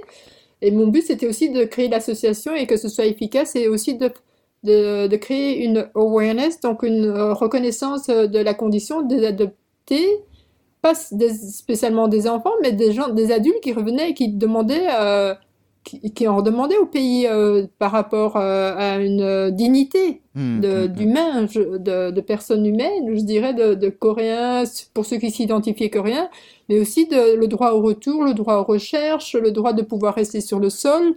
Euh, on n'avait pas demandé d'être immigré, euh, d'être envoyé à l'étranger, qu'on soit bien ou mal adopté, c'est pas, c'était pas là la question, c'était aussi euh, le droit à notre identité. Bien sûr, bien sûr. Et donc, Et euh, donc- tu crées cette association, hein, KOA, donc K-O-A, hein, Coreano Donc, versus euh, Adoptis, qui veut dire orphelin en coréen, hein, KOA. Oui, mais Euh, ça, j'ai j'ai changé après que le- l'association en Belgique a changé de nom, qui, est devenue Cobel. Ouais. donc, j'avais plus de raison d'être vraiment. Ils étaient là, c'était au début de l'ère Internet aussi, donc il y avait une autre façon de communiquer. Ils avaient plus vraiment besoin de moi. Ouais. Et pour moi, je me suis dit aussi, on construit pas une ville en, en un an, en deux jours. Hmm. Il faut rester à la longueur, c'est sur la longueur qu'on apprend les choses aussi. Donc il y a beaucoup d'Américains qui venaient euh, un an et qui disaient ah ouais je connais tout de la Corée, je repars, etc. Euh, non, c'est pas ça. Et donc moi je pense que les 13 ans où je suis restée euh, en Corée, ça m'a vraiment euh, appris tellement plus de choses que euh, beaucoup de Coréens adoptés n'auraient pas, n'ont pas appris finalement. Euh, parce qu'il n'y avait pas ce- ce- cette connaissance de la durée de, de, il faut apprivoiser les Coréens, il faut qu'ils nous apprivoisent aussi, euh, Ouais, parce qu'on n'a pas spécialement confiance en eux après ce qu'ils nous ont fait, franchement. Donc il y a aussi ce sentiment de love and hate qui n'est pas facile à gérer ou de comprendre aussi au Bien début. sûr, ouais. ouais. Parce qu'on est rejeté, oui, on est mis en, en- en- euh, à côté de la société parce qu'on parle pas bien coréen, parce qu'on n'est pas utile parce qu'on parle pas anglais, parce que euh, on a quand même cette étiquette, euh, ce stigmate d'orphelin quand même toujours. On Mm. fait pitié alors que moi j'ai pas besoin de leur pitié. Euh, tout ce que je veux c'est être fonctionnel et de, de faire euh, progresser les choses, les mentalités, etc. Donc euh, c'est plein de choses. C'est aussi pour les mères euh, célibataires, pour la condition de la femme, le, le droit, l'accès au, registre familial. C'est c'est plein de choses que c'est vraiment à, à la longueur du temps de mon séjour que j'ai vraiment pu comprendre tous ces en- enjeux-là. C'est pas seulement en Non, un an. c'est sûr, c'est Parce sûr. qu'en un an, tu focuses sur, euh, sur l'apprentissage de la langue. Ouais, tu peux pas. Tu, ouais. tu, euh, de survie aussi, euh, trouver un, un hassouk, euh, un je sais pas quoi, tout, tout ces- le Mhm. logement, ça prend tellement d'énergie. Et en Ouais. plus, tout- toute la- l'attitude des, des Coréens envers nous, au début, c'était vraiment... euh, on était des profiteurs. euh, non, on veut juste euh, apprendre à vivre, euh, conna- connaître. Et après, le fait qu'ils disaient, mais vous parlez même pas coréen, vous avez un Mhm. accent. Ça, c'est des insultes qui, pour moi, étaient... euh, et il y en a encore sûrement qui ne sont pas, qui comprennent pas. Mais ouais, ouais. Donc, Ouais. euh, bah, surtout avec les ambitions que tu t'étais fixées, hein, c'est des choses qui s'inscrivent dans le long terme. hein, euh, dans- Oui, donc oui. Cette association-là, hein, elle se focalisait sur la recherche des familles biologiques, entre autres, Oui, et c'était le, ça ma... le, le droit des adoptés aussi. Donc, euh, Oui, pour moi, c'était les deux choses spécifiques à, à l'adopter. C'était pas spécialement trouver un boulot, bien que non, Mm, mm. c'est aussi utile pour euh, s'autofinancer, pas dépendant de, de la société coréenne, parce qu'il n'y a pas de chômage en Corée, évidemment. De toute façon, on n'aurait pas eu accès. Euh, mais c'était surtout de ce qui est spé- spécifique à l'adopter, c'est vraiment les recherches, que ce soit la famille biologique, l'orphelinat ou comment euh, l'adoption s'est passée, dans quel agent d'adoption. Il y en a qui veulent juste euh, retrouver leur mère euh, d'accueil euh, qui pendant les trois mois avant l'adoption. Il y en a c'est juste une photo, il y en a euh, tout le monde a des, des besoins différents. Donc, ce qu'il y a, c'est que moi, j'ai appris aussi à comprendre que tout le monde n'était pas comme moi à vouloir trouver ma, Mm, mm, ma mère biologique. Et c'est de vraiment respecter le désir de l'adopter et aussi le temps qu'il a besoin de processer. C'est-à-dire, euh, ah oui, parce que tu es là, maintenant tu dois faire ça, ça, ça, ça, et pas le forcer. Et, donc, dans, euh, dans l'idée de long, euh, longévité, longé- Mhm, mhm, c'est ça. en tout cas de longueur du temps, c'est de dire qu'on est là et qu'il peut prendre le temps de, de réfléchir, de processer toutes ces émotions aussi et de dire que je, je garderai ces informations jusqu'au moment où il sera prêt ou peut-être il va dire euh, j'ai plus envie et c'est bien correct. Tu vas pas avoir cette pression Ouais. de devoir trouver aussi. Hmm. Mais de dire, se dire, moi je dis si tu sais pas, tu sais pas, mais t'es pas obligé de tout savoir non plus si t'as- t'en as pas besoin, mais aussi, il faut aussi penser parfois aux enfants qui, eux, auront envie et d'avoir au moins peut-être une base d'information qui, qui pourra être gardée quelque part. ouais, après, moi, je pense qu'il y a un sentiment chez certains adoptés qui est, euh, voilà, ils ont enfoui ça peut-être euh, très Oui, euh, oui. au fond d'eux-mêmes, et puis c'est des choses peut-être qu'ils veulent pas faire remonter à la surface parce que c'est des Non. choses qui sont, comme tu dis, difficiles à gérer émotionnellement, entre autres. hein. Donc, euh, je comprends aussi tout à fait qu'il y ait certaines personnes bah, qui ne souhaitent pas retrouver leur famille biologique ou et qui ne le feront Tout jamais, hein, de toute manière. Donc, ça, je pense qu'il faut Et aussi puis, ce qu'il y respecter a ça. aussi, hein. C'est, c'est que moi, ma- mon association, c'était vraiment déjà un, un, un statut bénévolat. Ouais. C'est-à-dire que je, je leur expliquais vraiment où était ma position, que je n'étais pas avec les agents d'adoption, qu'on a besoin des agents d'adoption, que, et je- j'expliquais un peu comment ça pouvait se passer, les différents scénarios possibles, Hmm. différentes possibilités, métissage, euh, divorcé, pauvreté, euh, parce qu'on est euh, jumelles ou jumeaux aussi. Cette croyance que en Occident, c'est pas une raison pour laquelle on, on abandonne. Ouais. Déjà ça, c'est plein de choses comme ça. Euh, La, la mère célibataire, euh, la situation sociale. Donc, euh, en général, je fais des, je fais des mini-consulting avant de vraiment leur recherche pour qu'ils comprennent dans quelle situation ils sont aussi. Mais aussi, je vais pas les chercher, ils viennent à moi. C'est-à-dire que c'est quand eux se sentent, ils ont envie de me contacter, c'est pour ça que moi j'existe là, les gens me réfèrent en général. Hmm. Ils ont déjà, il y en a beaucoup qui ont déjà essayé de, de chercher par eux-mêmes ils n'ont pas réussi, donc ils demandent une autre expertise ou un autre conseil en plus quand ils viennent chez moi. C'est pas souvent les, les premiers cas. Hmm. Ils ont déjà essayé partout, ils ont essayé avec Goal, ils ont essayé avec euh, à Holt ou à YMCA ou je sais pas quoi, tous leurs amis, leurs associations dans, dans leur pays d'adoption. Et ils viennent à moi souvent en dernier recours. D'accord. Ça, c'est, il faut aussi comprendre, c'est souvent les cas les plus difficiles que j'ai. Ouais, ben, bonne chance, hein, parce que c'est pas, c'est pas facile. Ben, j'en ai, j'ai quand même réussi maintenant plus ou moins 300, mais bon, 300 c'est quoi sur 15 ans, mais c'est, c'est 300 cas qui, qui euh, l'agence d'adoption aurait pu aider. D'accord. Et c'est c'est ce attends, que je me 300, mais 300 cas que 300 cas que t'as aidé ou 300 cas que t'as 300 cas que j'ai trouvé. trouvé Ah oui, d'accord. Donc j'ai eu plus ou moins 700, 700 demandes, mais maintenant par internet j'en ai euh, plus ou moins une à deux euh, par mois Hmm, hmm. d'adoptés qui m'ont entendu quelque part et qui me demandent Oh, euh, j'ai bien aimé ton truc. Au début, ils, ils disent pas que c'est pour les recherches souvent. Ouais. Mais ouais. après, je, je dis, ben moi, euh, c'est ça. Et puis, euh, ils me disent, euh, ah, toi, t'as trouvé ta mère ou donc ils ils poussent souvent en, en serpent. Ils tournent autour du pot. Mais à un moment, souvent, ils me contactent, c'est parce qu'ils veulent avoir plus d'informations sur leurs origines. Donc moi, la première étape, c'est de, voir le dossier, ce qu'ils ont, ce qui leur manquerait, euh, ce qu'ils veulent vraiment aussi. Je- donc euh, c'est, c'est ce truc de là que je fais par internet, euh, par email. euh, D'accord, ben, pour se focaliser un petit peu sur les recherches, tu Mhm. découvres euh, ben, dans, dans ton, euh, dans ton parcours de nombreuses zones d'ombre hein, te consacrant à aider Oui. les adoptés à retrouver leur famille biologique. Donc des critères de poids, tu dis par exemple, qui existent hein, pour euh, les familles euh, adoptantes, donc pas plus Oui. de, de 200 kilos pour que Oui. une famille ait le droit d'adopter, des critères économiques bien sûr, etc., peut-être Être religieux. euh, hétéro, hétéro, oui. pour la Corée, en tout cas, je crois que le Vietnam aussi, la Chine, euh, mère célibataire, c'est souvent des lesbiennes qui adoptent seules. ouais. Euh, ben donc, ça, ça dépend vraiment des pays d'adoption. Mais comme c'est religieux, évidemment, ils, ils veulent pas euh, d'homosexuels, ça c'est clair. ouais. Il y a ça, mais euh, c'est sur le poids, parce qu'ils se disent aussi, mais le compte en banque, il peut être aussi gros qu'il peut, il n'y a pas de limite. Ouais, ouais.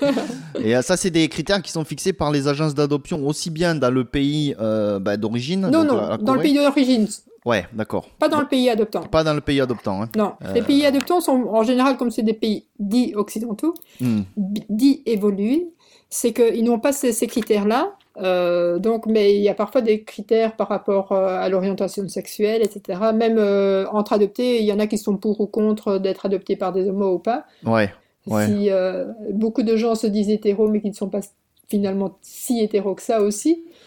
Euh, C'est après aussi, euh, tous les adoptés ne sont pas hétéros non plus, euh, donc c'est ça. Ça, c'est c'est- certain, ouais, c'est ouais. c'est- c'est- c'est se leurrer aussi un peu sur euh, et pourquoi est-ce qu'on n'ose pas en parler on le nie donc c'est de parler est-ce que on demande jamais à un, à un parent ad- futur adoptant si son enfant est, sera homosexuel comment ils vont l'éduquer comment ils vont l'aider ou quoi que ce soit c'est seulement tout ce qui est par rapport à- aux parents adoptants Hmm, hmm, hmm. donc, et c'est là où euh, ma, mon intersectionnalité euh, apparaît, c'est que j'aide aussi plus des, des adoptés qui, euh, dans une autre sphère où ils, font leur coming out ou pas aux parents biologiques ou à leurs parents adoptants, encore d'être rejetés, Hmm, c'est hmm, toute hmm. une autre identité encore à gérer. Quand ils reviennent en Corée, qu'est-ce qu'ils peuvent faire, peuvent pas faire, etc.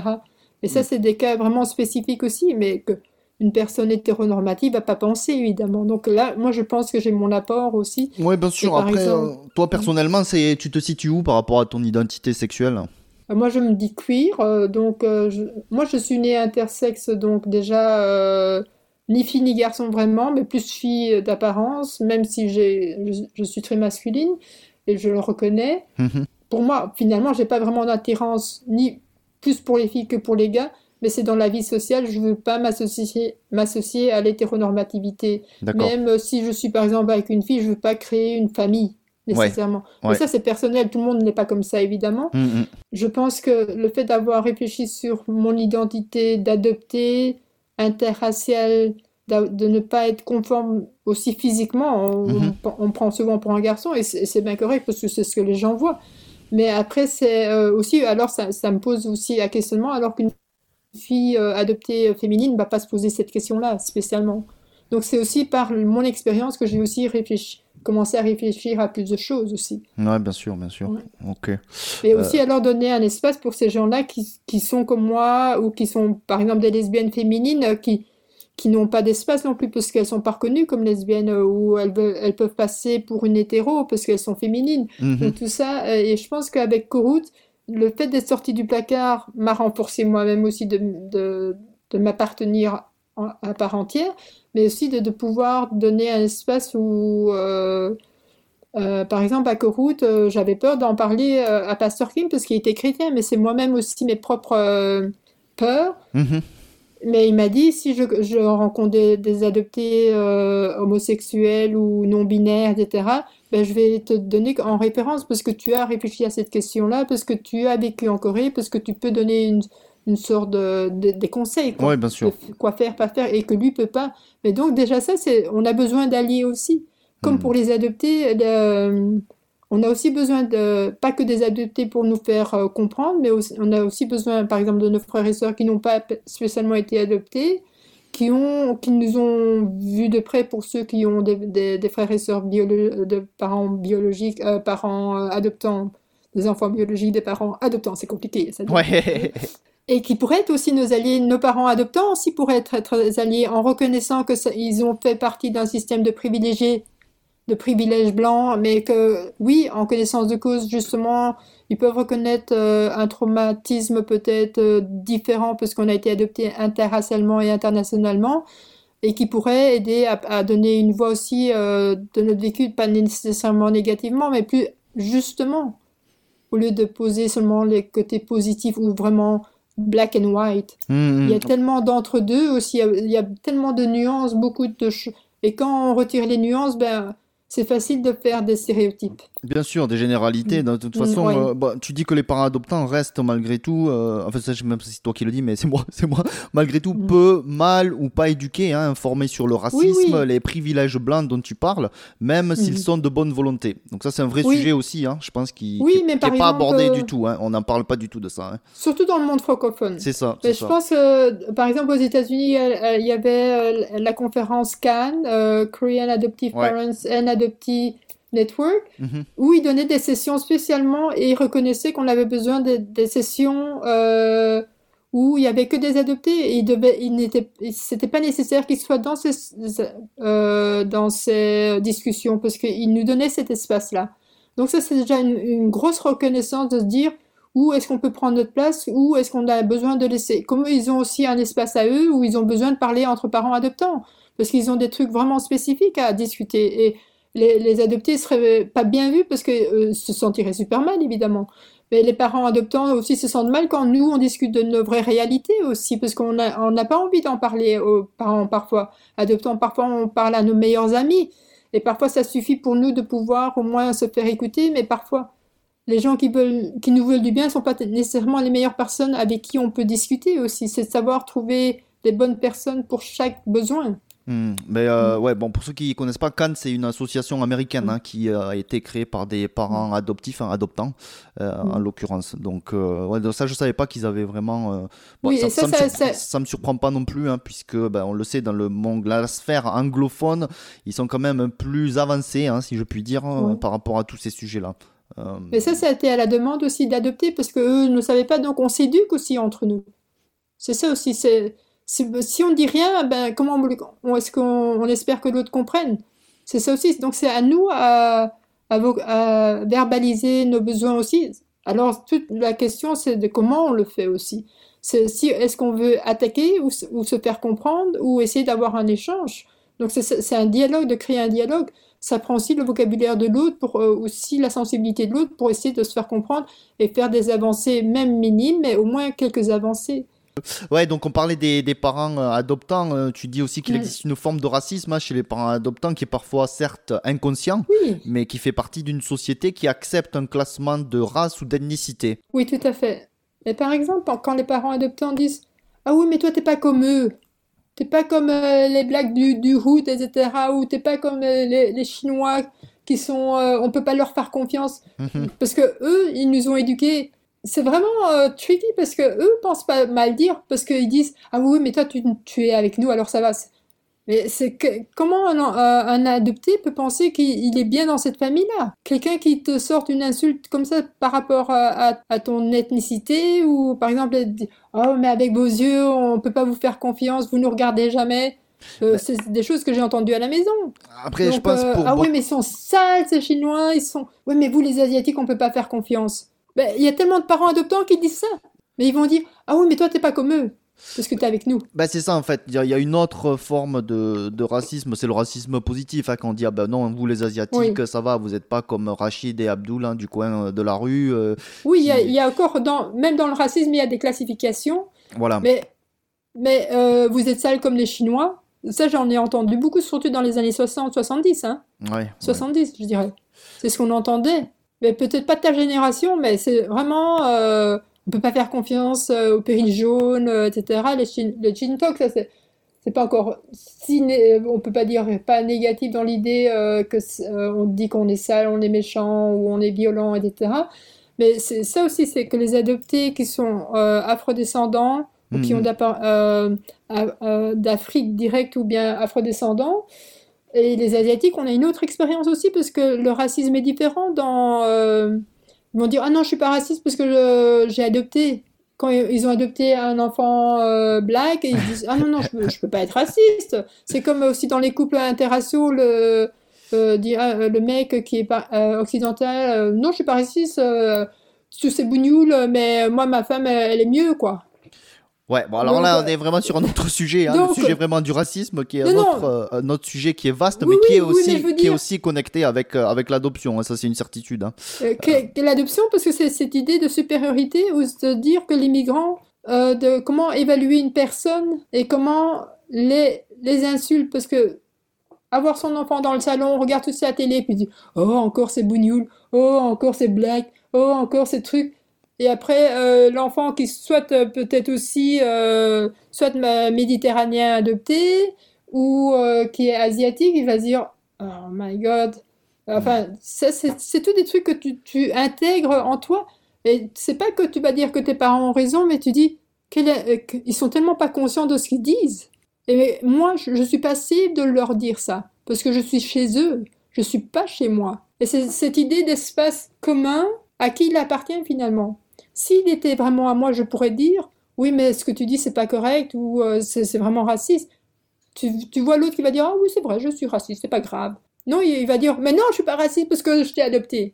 C'est vrai ça, que ça, ça. brou- ça brouille les pistes, surtout quand tu es jeune, je pense, et que tu es adopté. Oui, Parce que tu es en train de te construire une identité, tu es en train Oui, de construire une ça. identité, mais en fait, c'est là- sur, euh, sur pratiquement rien, parce que tu pas de base, tu pas de repère, voilà. euh, pas de modèle Parce termes. qu'on a retiré l'Indien en toi, parce qu'on a ça, retiré euh, l'Asiate en toi, parce qu'on a retiré euh, ta culture. Parce que même si euh, on va voir un film chinois, on va manger au restaurant chinois, ah oui, on a fait notre effort culturel, Mais regarde comment ils mangent à Baguette, ils savent pas manger comme tout le monde, ou des trucs comme ça. Il y a, il y a plein de, de réflexions, les gens ne font pas attention à ce qu'ils disent, c'est comme euh, les, les insultes hom- homophobes, etc.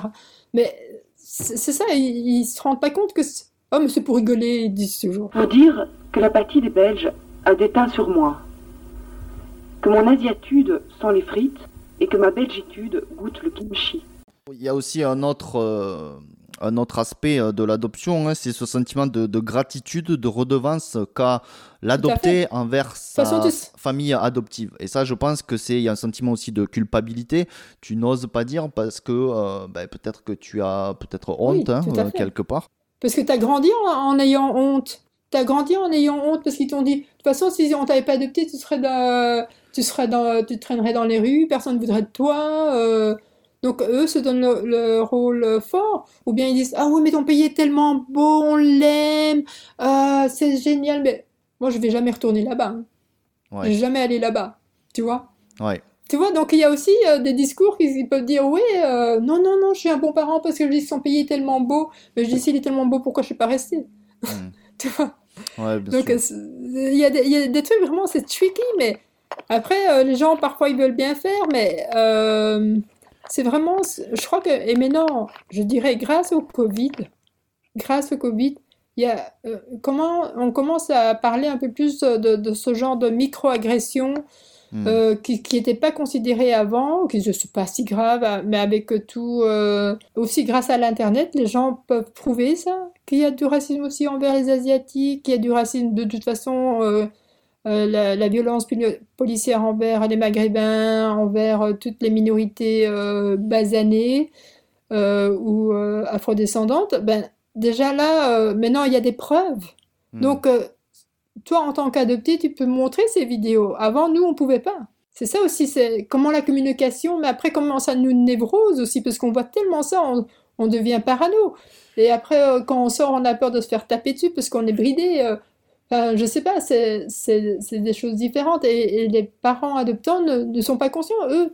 Le- Voilà. le- leur espace urbain, c'est leur, leur monde.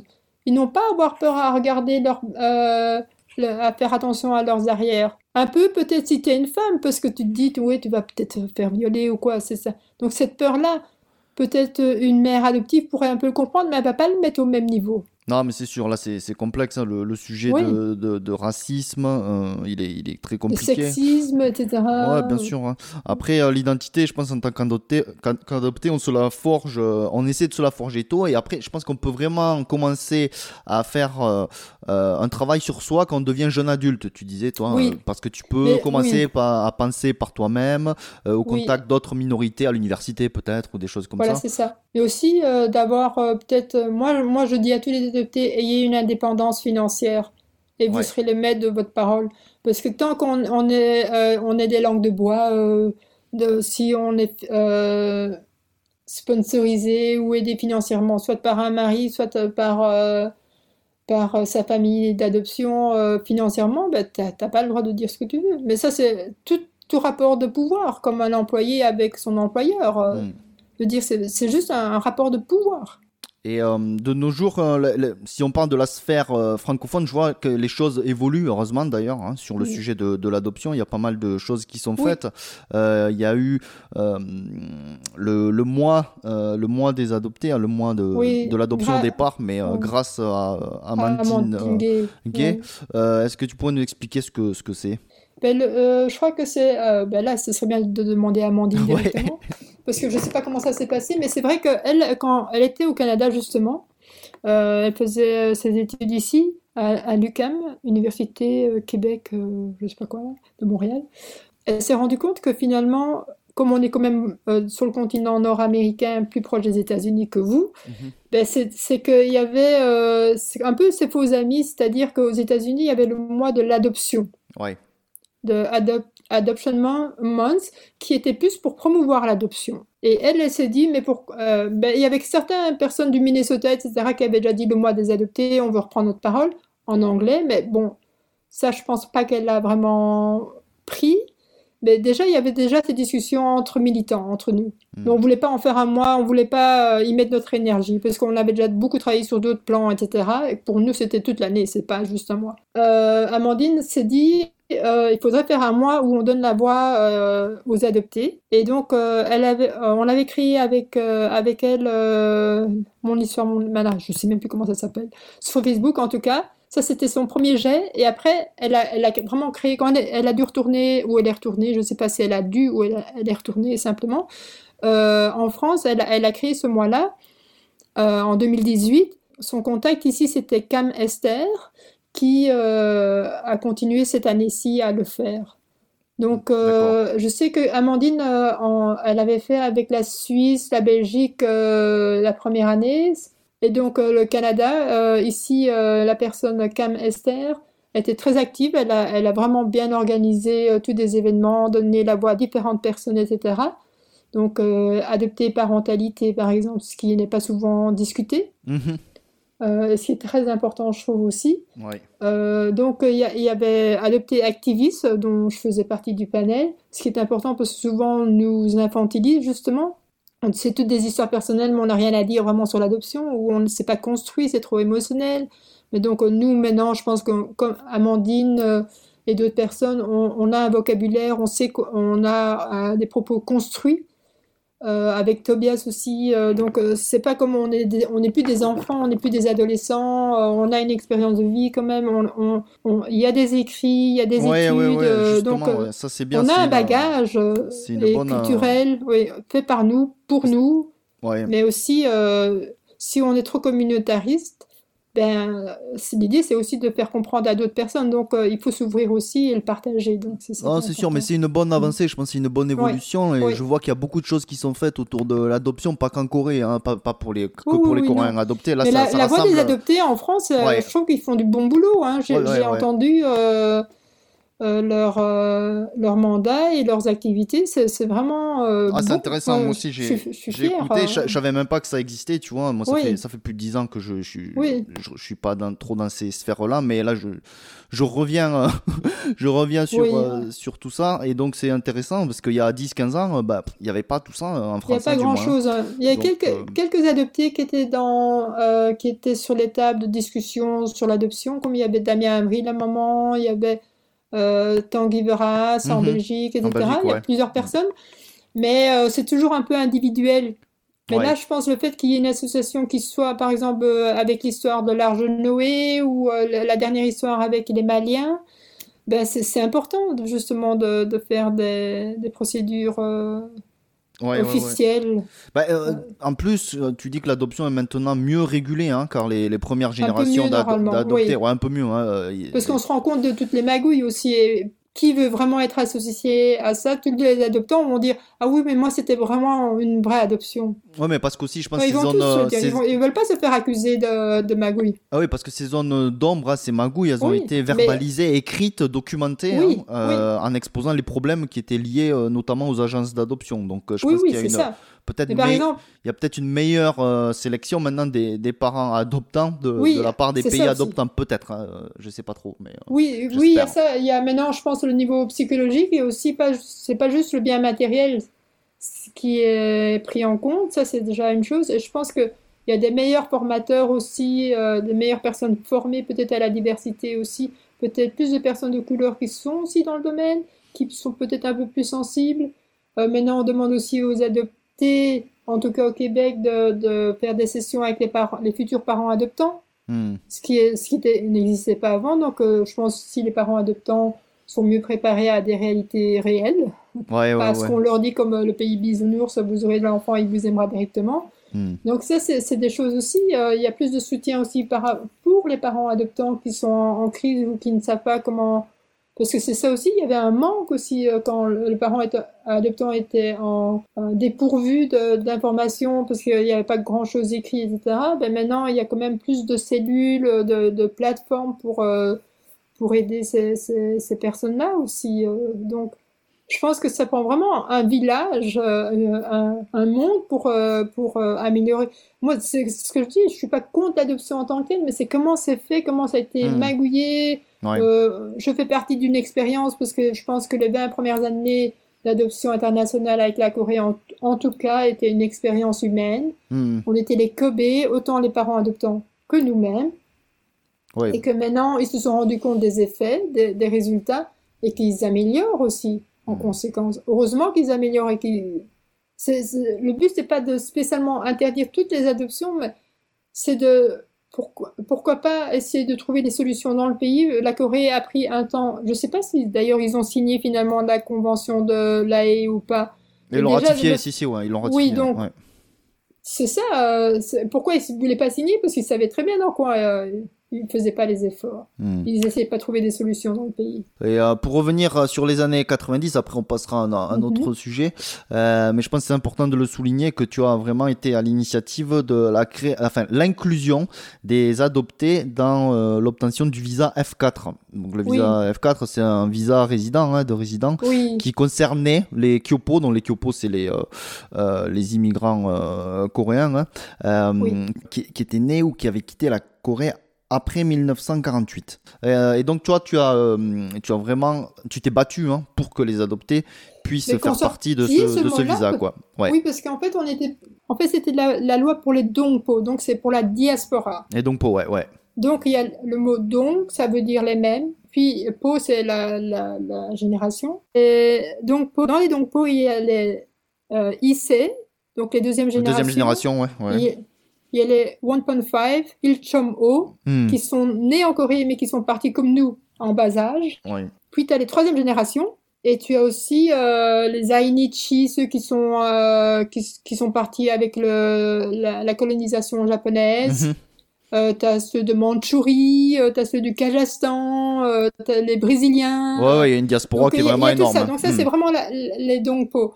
Et les adoptés n'étaient, le mot adopté n'était pas repris. Alors aussi, pour moi, je disais ça euh, bien avant euh, Amandine Gay, c'est qu'on nous infantilise et que même dans le vocabulaire Ouais, du pays d'origine, le mot Ibiang-in n'existait pas. Hmm. Alors que si tu es quand même un peu linguiste, tu devrais comprendre la différence entre Ibiang-a et Ibiang-in. Ouais. Alors Donc, moi, je j'ai pas, j'ai pas 4 ans et je reviens pas en Corée pour, euh, j'ai presque 50 ans, on m'appelle toujours Ibianga. Donc A, ça veut dire adop euh, enfant adopté. Ibiangin, ça veut dire personne adoptée.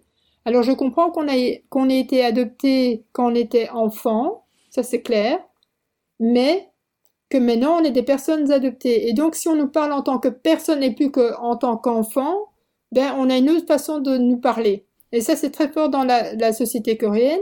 C'est avec justement le niveau de politesse Hmm. et de considération. Alors, ce qu'il faut savoir, c'est que on dit oui, mais vous étiez enfant quand vous étiez adopté.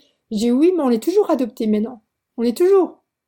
Et ce qu'il y a aussi, c'est que moi, je vais pas dire à, une personne euh, dont les parents ont divorcé, quand tes parents ont divorcé, t'étais un enfant. Alors, je vais toujours t'appeler enfant de divorcé. Tu vois? Donc, c'est- aussi de comment est-ce que les, comment est-ce qu'on parle aux gens euh, ou bien on va dire aux immigrants, euh, t'es enfant immigré. Non, parce que maintenant c'est un immigré, on dit plus un enfant immigré, même s'il a immigré à 4 ans euh, avec sa famille. Donc c'est ça aussi, c'est de faire des, des corrélations avec d'autres euh, situations où le mot enfant n'est plus pris en compte. Donc euh, c'est ça aussi en tant qu'individuel, maintenant en tant qu'adulte et on a notre mot à dire, c'était d'être sûr que le mot Ibiangin soit, soit écrit dans la loi en Corée en tout cas, ce qui est spécifique à la Corée. Et ça c'était avec mon, déjà avec mon organisation, organisation donc euh, Korean Overseas Adoptees, et c'était pas avec Gaulle, c'était bien avant Gaulle qu'on avait commencé euh, le processus. Ouais, ben, euh, moi je, me souviens en 2000, je- le visa F4 hein, était euh, Ouais. déjà disponible pour les part- Donc moi je suis arrivé Oui. tranquille, hein, tu vois, on m'a Ah donné oui, visa, Ah on m'a ouais. donné un visa F4, j'ai fait ah bah je peux rester deux ans. À l'époque c'était Ouais. deux ans, hein, tu pouvais rester Oui, et deux sans ans, permis de, et sans permis de travail spécifique à, un, à un Voilà. institut. Et voilà. sans- et Ce qui était très sortir, important pour nous. Et sans sortir Sans- du sans territoire sortir du en pays, plus, euh, voilà. renouvelable. hein. donc ça c'était Oui. vraiment le luxe. Pour nous, hein. c'était, oui, Donc tout l'argent euh, que tu as épargné. Ben, alors que nous, tous les trois mois, on devait sortir, quoi. Voilà, donc Kimura, merci, merci de c'était tapis rouge pour euh, pour nous. hein. Mais, mais c'est ça, c'est ça les avancées. Mais moi, je suis super contente de voir que ça se réalise dans mon vécu. C'est-à-dire, je suis encore en vie. Ça n'a pas pris plus de temps. Finalement, il fallait, il fallait être là au début pour être sûr que ça se passe. Et c'est ça qu'on dit oui. Euh, moi, c'était pas de l'argent que je voulais du gouvernement. Je veux des droits. Et Bah, les Américains, et par exemple, Amy, elle, elle voulait de l'argent. Je dis, tu n'auras jamais d'argent du gouvernement comme ça. Il faut des, des, des droits, et les droits, c'est épargner de l'argent pour nous, adopter. Alors, elle, elle s'est battue plus pour le droit à avoir accès euh, euh, à travailler pour les Ragwon, les, les, les instituts de langue, etc. Ce qui est très bien, parce que elle, c'était sa réalité en tant qu'adoptée américaine. Mais moi, je m'en foutais d'enseigner l'anglais, parce que de toute façon, je n'avais pas accès, je pouvais pas Ouais. faire semblant. De toute façon, dans, dans l'idée, ce qui est spécifique aux adoptés, c'est vraiment de pouvoir être, euh, de pouvoir subsister en Corée financièrement, sans dépenser de l'argent inutilement, euh, bêtement, quoi. Même, et aussi, moi, j'avais le, le, le rêve, c'était que chaque université euh, de langue donne accès aux adoptés, euh, soit 50%, ou soit gratuitement, parce que nous, on n'a pas demandé de, de ne Mhm. pas apprendre la langue. Ouais. Bah écoute, en tout cas, tu as réussi, hein, puisque le Ouais. terme euh, Ouais. même Ibiang In, donc personne adoptée, euh, existe maintenant. Oui. D'ailleurs, euh, j'entends, bon, je, je l'entends toujours, hein, Ibiang A, donc enfant Oui, adopté, ça existe toujours, mais ça a été, le terme personne adoptée a été vraiment démocratisé et même légalisé hein, au point de vue juridique en Corée du Sud. Donc ça, c'est vraiment, Ah ben, c'est vraiment une. ah ben ça c'est moi parce que en fait, voilà, oh my god, je suis contente que c'est légalisé parce que ça je savais même pas que c'était légalisé. Moi je me dis, euh, j'utilise, je crée des mots parce que ça n'existe pas. Mais c'est vrai que quand tu connais une langue et que tu apprends une langue, tu vois tellement de, comme ici pour le français, l'écriture inclusive par exemple. Ouais, alors je te dis que c'est légalisé, je sais pas si c'est vraiment lég- légalisé. Ok. C'est une Et euh, au moins, c'est repris Ouais. repris plusieurs fois et ça a été écrit dans des journaux parce que j'ai encore des copies de journaux où c'est marqué Ibiangin et pourquoi est-ce qu'on l'explique. Mais c'est déjà, c'est la conscientisation, con- euh, conscientisation sociale Hmm. de, euh, des Coréens déjà, de, de, de Ouais. réfléchir autrement. Écoute, moi, Ouais. quand, euh, de manière automatique, hein, je, je, je réfléchis même plus. Quand, on me de- Ouais. quand je dis que je suis adopté en Corée, donc en coréen, je dis euh, Ibiang In et pas Ibiang A. Quoi. C'est pas, oui, c'est ça. Euh, ben, si tu veux bien, on peut, on peut parler maintenant de, de tout ce qui est euh, de ton travail en tant qu'artiste, activiste et, euh, et militante. hein. Mhm. Tu es au Canada depuis 14 ans, hein, je crois. Oui, presque euh, 15 ans maintenant. oui. Presque 15 ans. Euh, déjà, pourquoi avoir choisi le, le Canada? Et puis, est-ce que tu pourrais nous expliquer ce que tu fais Est-ce que tu as fait hein, tes œuvres? On va pas revenir sur, sur ta- Mm. l'ensemble de, de tes œuvres, ça serait Mm. vraiment trop long. Mais ce que tu fais en calligraphie, en image digitale, en travail conceptuel peut-être? Alors, ce qu'il y a, c'est que moi, je suis partie de Corée en, en juin 2006. Euh, pas parce que je n'aimais pas la Corée. Il y a love and hate, il y a toujours des bons côtés et des mauvais côtés dans la Corée. Mhm. Mais c'est surtout parce que je, je voulais vivre mon homosexualité ouvertement. Ouais. Et c'est clair que j'avais perdu plusieurs contrats de travail, euh, notamment de, euh, de rubriques euh, dans, dans un journal qui m'a fait comprendre que j'étais pas bienvenue. J'avais écrit un article sur, sur l'homosexualité en Corée. Et j'avais pas écrit de façon à la conda- condamner, mais plutôt à être, à avoir une ouverture d'esprit sur euh, cette réalité-là Hmm. et que les Coréens, oui, pouvaient être gays aussi. Donc ça, c'était déjà ça. ça j'ai perdu ma job avec mon job en français, ma job au, au Québec. Par rapport à ça, donc je me suis dit, et puis je me suis fait attaquer euh, plusieurs fois en Corée euh, du fait que j'étais androgyne, homosexuelle ou quoi que ce soit. Je sais pas très bien, ou que ma tête leur revenait pas, mais en tout cas, ça devenait pas nécessairement euh, positif pour moi. Le fait qu'il y ait beaucoup de, de Canadiens euh, Canadiens profs d'anglais aussi en Corée et notamment des, beaucoup de lesbiennes aussi. Euh, comme j'appartenais à un groupe de lesbiennes coréennes coréennes et j'appartenais à un groupe de d'expatriés, de profs d'anglais lesbiennes. Hmm. Et donc évidemment fur et à mesure, il y en a qui sont devenus mes amis et euh, elles m'ont dit mais viens à Montréal, c'est génial parce que t'es artiste, euh, la diversité c'est génial, ils sont pas racistes, euh, et il y a des lois pour les homosexuels donc tu pourras pas te faire attaquer, au moins tu auras le droit de, de pouvoir euh, revendiquer tes droits. Donc pour moi c'était évident que c'est là que j'allais aller, non seulement parce que j'étais pas non nécessairement aussi financièrement, j'étais pas spécialement riche, je, je subsidais bien, je voulais pas apprendre surtout une nouvelle langue, parce que si j'avais eu le choix, si j'avais eu euh, de l'or en barre, je serais partie au Japon. D'accord. Je serais partie euh, chez mon père. Hmm. Mon rêve, ce serait d'être resté dans un monde d'asiatique, quand même. Ouais, Parce que ouais. je me sens super à l'aise malgré mon homosexualité, malgré Hmm. euh, mon androgénéité, mais j'aurais préféré ça. Le fait que au Canada, on m'avait dit qu'il y avait des lois contre euh, l'homophobie, ben, je me suis dit, bon, moi, je vais aller là. Euh, on m'avait dit que Montréal était moins cher que Toronto, euh, qu'on n'était pas raciste à Montréal, alors que je me suis... Ouais, bon, ça, c'est peut-être pas vrai. Non. Euh, il y a aussi des homophobes aussi à Montréal. Ouais, bien sûr, Ben, il y a de-. Hmm. il n'y a, il y a pas de monde merveilleux, Bien c'est ça. Mais il y a certains endroits où on est quand même plus à l'aise que d'autres. C'est ça, il faut quand même admettre. Et où il y a moins de pression sociale peut-être que d'autres. Ça, c'est aussi une réalité. Et surtout, je ne devais pas apprendre une nouvelle langue. Parce que je suis assez paresseuse euh, et très mauvaise en langue. Donc, je ne me voyais pas apprendre euh, une nouvelle façon de communiquer. Mais finalement, le Québec, euh, c'est francophone, certes. Mais c'est pas le même français, pas la même mentalité, etc. Hmm. Donc, j'ai dû quand même apprendre beaucoup. Et, et avec plaisir d'ailleurs, parce que c'est intéressant de toujours apprendre une nouvelle culture. Mais c'était pas aussi facile que je le pensais quand même. Et donc pour moi, aller au Canada, c'était aussi de, de m'intégrer dans la société euh, québécoise. Et donc, j'ai choisi de être bénévole. Ce qui est bien au Québec quand même, c'est euh, qu'il y a beaucoup de, de ce système de bénévolat où ça te permet aussi de t'intégrer dans la société Ouais. et de connaître des gens locaux et c'est une façon naturelle et avec un même but euh, social ou de mêmes valeurs ou on pense des mêmes valeurs mais finalement c'est je me suis inscrite dans un groupe qui s'appelait le GRI qui était un groupe de recherche d'intervention sociale qui luttait contre l'homophobie dans les écoles. Donc euh, là j'ai rencontré beaucoup de Québécois finalement mais j'ai quand même eu beaucoup de, remarques racistes pas des grosses remarques racistes parce que je me dis, t'es, homosexuel, t'as vécu euh, de l'homophobie, pourquoi est-ce que tu, n'apprends pas ces outils-là de démanteler ce, cette homophobie?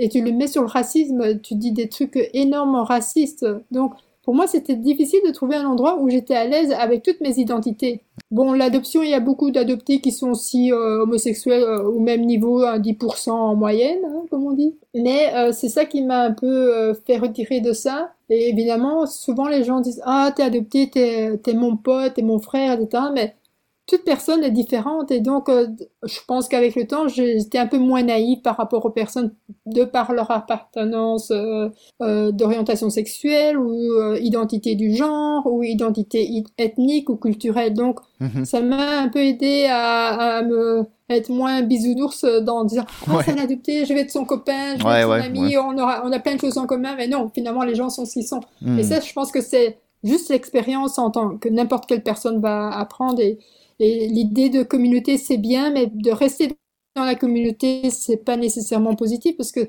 on se limite aussi. Oui. Donc, euh, c'est bien qu'il y ait des plateformes communautaires et c'est super important pour euh, un début, mais après, on prend ses ailes et, je pense que les, les bonnes communautés, c'est de faire venir des membres qui sont en questionnement, en recherche, etc., d'avoir un appui, un appui, un soutien, avoir des outils pour pouvoir fonctionner dans la société plus large mais d'être comme une référence et au cas où il y a un problème, d'être là et pas de, de, retenir ses membres tout, toujours pour soi. Parce que ça, c'est négatif, c'est imposif. Vous dire enfin que je partirai comme je suis venue. Mais pas chez vous, ma mère. Surtout pas chez vous.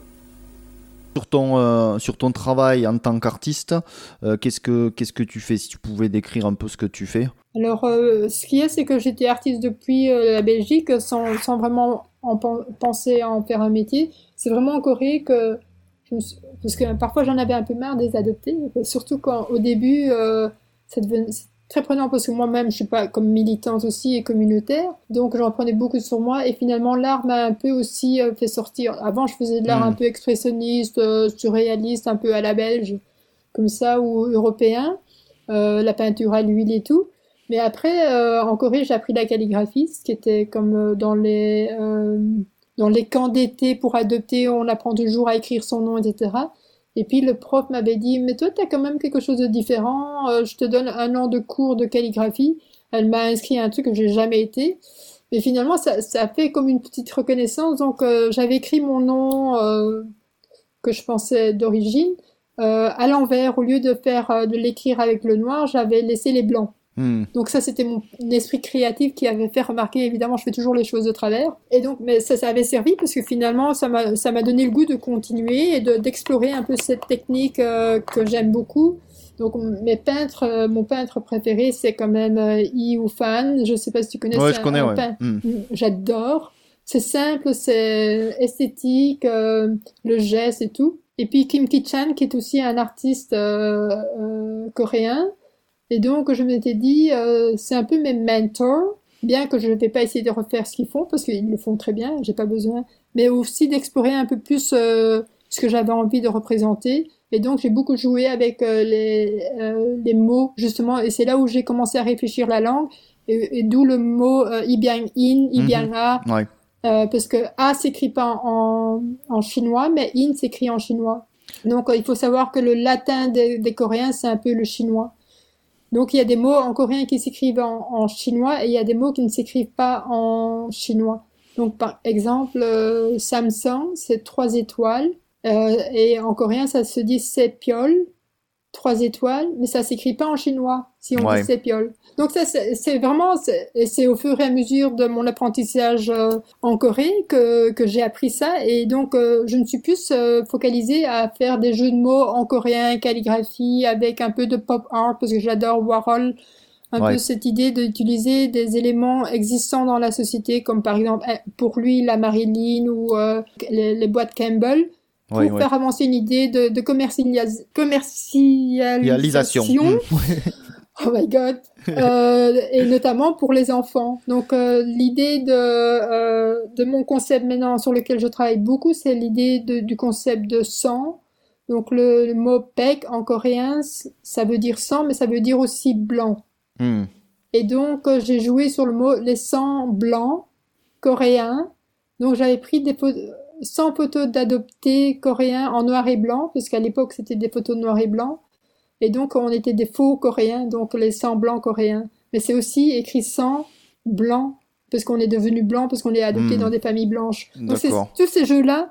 Et ça, c'était ma première pièce en 2003, parce que c'était, on, on- enfin, les Coréens fêtaient les 100, les 50 ans de l'adoption coréenne. Moi, je le fêtais pas. C'était pas quelque chose de festif pour moi du tout, et c'était comme un, plutôt un sujet de honte.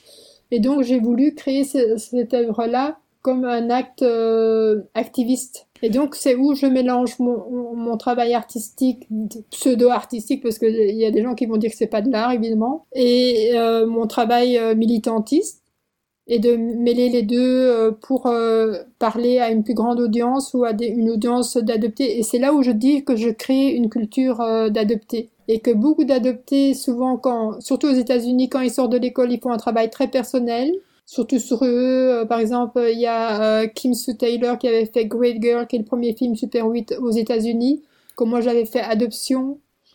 Mais après, c'est en tant qu'artiste, de quoi tu parles vraiment? De Hmm. quels enjeux tu parles? Est-ce que tu parles toujours de ton adoption au moi-je Ou bien tu, tu élargis parce qu'il y a plusieurs identités, il y a le, donc on, en tant qu'adopté interraciaux internationaux, on vit le racisme, on vit les stéréotypes, on vit soit le sexisme aussi. Il y a plusieurs euh, branches, il y a plusieurs euh, niveaux, il y a plusieurs. euh, comme Sam Gupsel, il y a trois niveaux. Moi, moi je dis que je suis un peu comme un Sam Gupsel aussi. En plus, je grossis, donc euh, c'est bien. Je, je prends du poids. comme tu dis, je suis un gros calibre maintenant. Ouais. Et donc, euh, c'est ça, c'est de jouer beaucoup avec les mots, mais aussi de, euh, il y a beaucoup de, chez beaucoup d'adoptés, évidemment, et chez moi aussi, il y a de la tristesse, il faut pas nier. Il y a de la colère, il y a des revendications, il y a une esthétique maintenant mélangée, je dirais, entre les deux. C'est-à-dire que je peux dire que maintenant je suis euh, au moins triculturelle parce que j'ai appris euh, de la Corée, avant, moi je dis quand, un adopté n'est jamais retourné en Corée, ne connaît rien de la Corée, qui dit je suis interculturel, euh, je dis pas peut-être interculturel, inter euh, whatever, interbody ou transbody, parce que quand on parle de trans, c'est pas seulement les personnes du genre masculin et féminin, mais c'est aussi un corps qui qui a euh, un- une connaissance euh, occidentale et qui a un physique euh, asiatique ou autre que ce, ce qu'il représente à l'intérieur. Il y en a qui disent c'est des bananes, mais moi comme je déteste ces bananes, ça pue et tout, c'est mou, c'est pas une très belle image de notre asiatitude. Moi je dis, je suis plus comme un, un œuf euh, cuit à la, à la coque parce que j'ai la carapace dure, mais dedans c'est quand même un peu soft, je vais dire, et que le rond finalement est jaune. Ça c'est toujours ce que j'ai revendiqué et c'est un de mes logos d'ailleurs et un de mes tatouages. Ma construction artistique s'est fait au fur, au fur et à mesure évidemment des expériences, mais c'est aussi de commencer à en parler différemment. C'est-à-dire que quand j'étais en Corée, j'avais, quand j'avais un studio, je partageais avec des, des artistes coréens, je pouvais faire de la peinture euh, grand format. Après, je me rends compte que financièrement, pour euh, déménager des toiles qui mesurent 2 mètres, 1 mètre, etc., c'est pas euh, ce qu'il y a de mieux, surtout en Corée, en transport en commun. Donc, j'ai appris à réduire mes, les tailles de mes travaux ou bien à les assembler, faire des collages de façon à ce que je puisse les reconstru- reconstruire et faire euh, Hmm, un- une plus grande surface, ce qui euh, finalement est techniquement plus facile. Donc de, de créer des mosaïques ou créer des puzzles, comme on dit. Euh, C'est beaucoup dans le vocabulaire des adoptés. Et puis finalement, à un moment, j'avais vraiment euh, une période as- assez pauvre, donc j'avais j'avais plus droit à, un lieu physique où je pouvais peindre. Mais euh, aussi, il y avait la montée du PC, de l'électronique. Donc, j'a- j'avais tout d'un coup un ordinateur. Donc, il faut s'imaginer aussi à l'époque.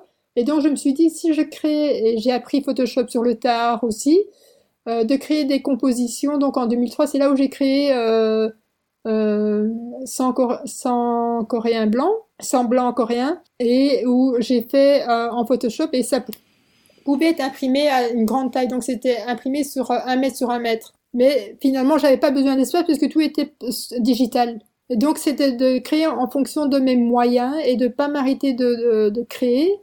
Et puis quand j'étais à Montréal, finalement, j'ai euh, j'ai repris la vidéo parce que j'ai suivi un cours et qu'il y avait accès pour euh, pour les artistes de la diversité, euh, surtout pour les femmes. Il y a beaucoup de budget à Montréal. Et donc, même si j'étais pas légale, j'étais en tant que touriste, il m'avait laissé avoir accès à un atelier de, de vidéo que j'avais jamais fait parce que j'avais fait que du Super 8 moi. D'accord. 10 ans avant, Ouais. Enfin 20 ans avant, 20 ans avant. Ouais, t'es une ancienne, Non. toi, hein, le Super 8. Oui, euh, 20 ouais, ouais. ans. T'imagines Et vingt- pendant 20 ans, j'ai rien touché à l'audiovisuel. Et puis là, à Montréal, de nouveau, ça, c'est aussi à cause de la langue. Parce que même si en Corée, j'avais gagné un prix de du meilleur scénario documentaire euh, pour le document un festival de documentaire à, à, à Séoul, il m'avait dit qu'il voulait pas me, me faire le film alors que c'était le prix Hmm. parce que c'était un documentaire euh, To You Korea Modern Nation où je parlais de l'adoption internationale et de tous les enjeux. Ils n'ont pas voulu que je le fasse en disant que je parlais pas assez bien coréen. Ce qui était vrai, mais Hmm. c'était une excuse pour ne pas devoir parler, mais ils m'encourageaient par rapport à l'écriture du scénario quand même. Ouais. Donc ça, c'est tout des, des, des bâtons dans les roues. Mais ici, la vidéo, c'était euh, avoir une caméra euh, et c'était, j'avais besoin d'aucune équipe. Je le filmais moi-même, je faisais le montage moi-même. Euh, et maintenant, je fais des capsules de vidéos de 100 secondes où je parle d'un sujet assez... euh, souvent, c'est des coups de poing un peu. Ouais. Donc, euh, je parle d'inceste, par exemple, dans les familles d'adoption. Je Oula, ah ouais, d'accord. ah oui, Mm. oui, donc c'est c'est pas des sujets faciles, Mm. mais qui sont de- tellement courts qu'on peut avoir qu'une une idée de ce que ça peut, ce qui peut se passer. C'est pas en long et en large. Moi, moi j'ai cette devise qui dit les meilleurs, les, les plus courts sont les meilleurs. Ouais. Comme pour les blagues. Donc euh, c'est ça, c'est aussi, c'est un peu, je pense que ça c'est mon belgicisme. c'est aussi de- un humour un peu décalé, euh, avec des sujets parfois qui sont un peu lourds. Ouais, je pense que c'est important hein, de traiter de sujets lourds euh, Oui. avec, euh, avec de l'humour. C'est aussi quelque chose, je Oui. pense, qui est, qui est nécessaire. hein. Alors, tout le- pour ne pas dénigrer non plus la lourdeur du sujet, Non, non, il y a sûr. tellement de façons, et c'est pour ça que je n'ai pas choisi le documentaire pour ça. J'ai choisi un- un- une pratique ou une, une, une vision artistique pour pouvoir amener les gens. Et d'ailleurs, j'ai encore des gens qui viennent, et qui ne sont pas nécessairement adoptés, qui viennent me parler de mes vidéos, et qui n'étaient pas destinées spécialement pour ce public-là, mais qui ont compris, parce que eux, ça fait appel à leur réalité aussi, Hmm. parce que c'est intrinsèque. Donc voilà. Alors c'est intéressant hein, car tu disais qu'à ta période coréenne où tu vivais en Corée, l'art était pour toi un moyen d'évasion qui contribuait à t'échapper de l'adoption parce que c'est un sujet hein, qui pouvait être lourd, surtout quand on était sollicité comme tu l'étais. Mais finalement, est-ce qu'à travers ton art, tu ne retombes pas sur des thématiques liées au sujet de l'adoption? Et alors, moi, c'est ce que je me dis en tant qu'artiste, c'est à partir de quand tu fais de l'art blanc Hmm, en tant que personne de couleur? C'est-à-dire que tu parles de rien. C'est ça, ouais, ouais. Alors maintenant, je fais euh, des fleurs. des fleurs. Donc tu, Mais tu- les gens aiment ça. et ouais, Voilà. Et d'accord. ça se vend. Ça se vend autant que, que les trucs d'adopter. Mais les trucs d'adopter se vendent aussi parce que mais quand je parle d'adoption, c'est pas juste l'adoption, c'est l'adoption et, et plusieurs niveaux euh, de sujets aussi. Bien sûr, il y a un sujet personnel et après il y a un sujet beaucoup plus global. Tu peux aborder le sujet de l'adoption de manière plus générale dans, euh, dans ta- ton expression les artistique. hein. enjeux, Hmm. Des enjeux différents aussi à différents niveaux. euh. Et euh, bah écoute, on va conclure. hein, ça, fait, ça fait deux heures, mais c'est bien, c'est bien, c'est bien. Euh, tu, tu dis hein, pouvoir sur tes projets quand on te questionne sur tes projets futurs, te- c'est pouvoir Mhm. créer des projets, hein, changer peut-être les choses à ton niveau hein, lors de conversations par exemple, avoir euh, peut-être donné une prise de conscience sur certains sujets, euh, Mhm. sur certaines parties de la société. Tu mets en avant le concept de se, se respecter, respecter les autres, hein, communiquer Mhm. aussi avec les autres, ne pas jouer avec les autres, admettre qu'on se qu'on se trompe parfois, Oui, euh, oui. faire semblant que tout va bien alors que ça va pas, ben euh, voilà, c'est pas non plus trop ta tasse, ta tasse de thé. Euh, trouver, apprendre ses limites, euh, savoir s'excuser, l'autoréflexion et tout ça. Moi, quand, quand j'ai entendu ces mots-là, ça m'a vraiment parlé, ça m'a vraiment, Mhm. euh, vraiment inspiré et Mhm. je pense que c'est vraiment des mots de, de sagesse. Alors, t'as toujours été sage comme ça ou, euh, ou. Non, non, non, c'est c'est 50 ans de vie, je te dis. Eh ouais, ouais, ouais. Et, et moi-même, il y, a, y a plein de gens euh, auxquels, euh, avec qui je dois m'excuser aussi, et je le fais quand je peux, s'ils sont verts. Mais c'est aussi, euh, moi, je, je crois à une certaine forme de karma, c'est-à-dire que si tu peux pas le faire, tu dois, euh, moi, par exemple, de, de juste d'en parler déjà de ça, c'est de dire que les gens ont une capacité de pouvoir, peut-être pas directement, mais d'une façon de pouvoir le dire publiquement, qu'on est tous sujets à, à erreur, que ça a traumatisé peut-être certaines personnes. Je pense pas que moi je suis arrivée à ça non plus, mais que tout ce qu'on dit a une importance et euh, euh, il faut être sensible à la réalité des autres. Et ça, on apprend sur le tas aussi. On n'est pas conscient toujours quand on le fait, mais c'est de se rendre compte qu'on, et à cause de ça, de faire encore plus attention. C'est, c'est pas de dire maintenant on peut plus rien dire, mais aussi, est-ce que toi tu aimerais bien qu'on te dise ça? C'est toujours penser ça, toujours se dire, est-ce que tu aimerais bien être traité comme ça? À chaque moment euh, Et oui, on fait des erreurs, donc c'est de pouvoir s'excuser euh, si c'est peut-être pas verbalement, écrire une lettre, même si la personne te répondra jamais mais de, de le faire en disant parce qu'on sait jamais ce que demain sera. Justement avec le Covid maintenant on peut plus voyager pour aller dire euh, excuse-moi. Donc euh, écrire une lettre ou écrire un email ou ça suffit peut-être.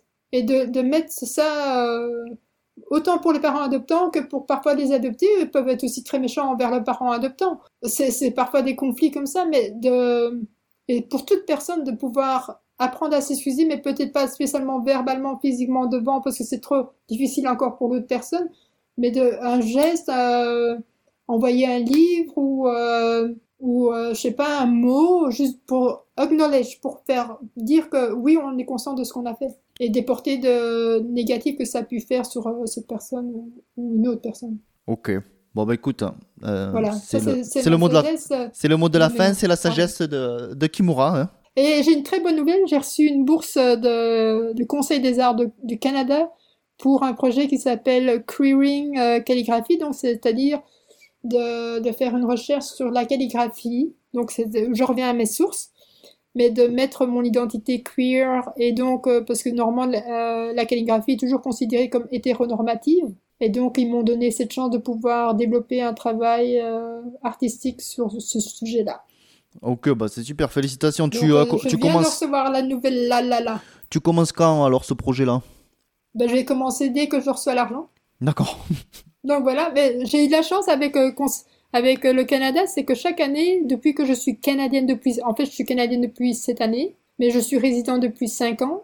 J'ai reçu des bourses chaque année pour des projets artistiques. Eh bah dis donc, ok, bah tout roule pour toi, alors ça va, hein, t'as mieux, hein, t'as mieux pour ça toi. Va, c'est, Ouais, tant mieux pour toi. C'est la joie de vivre.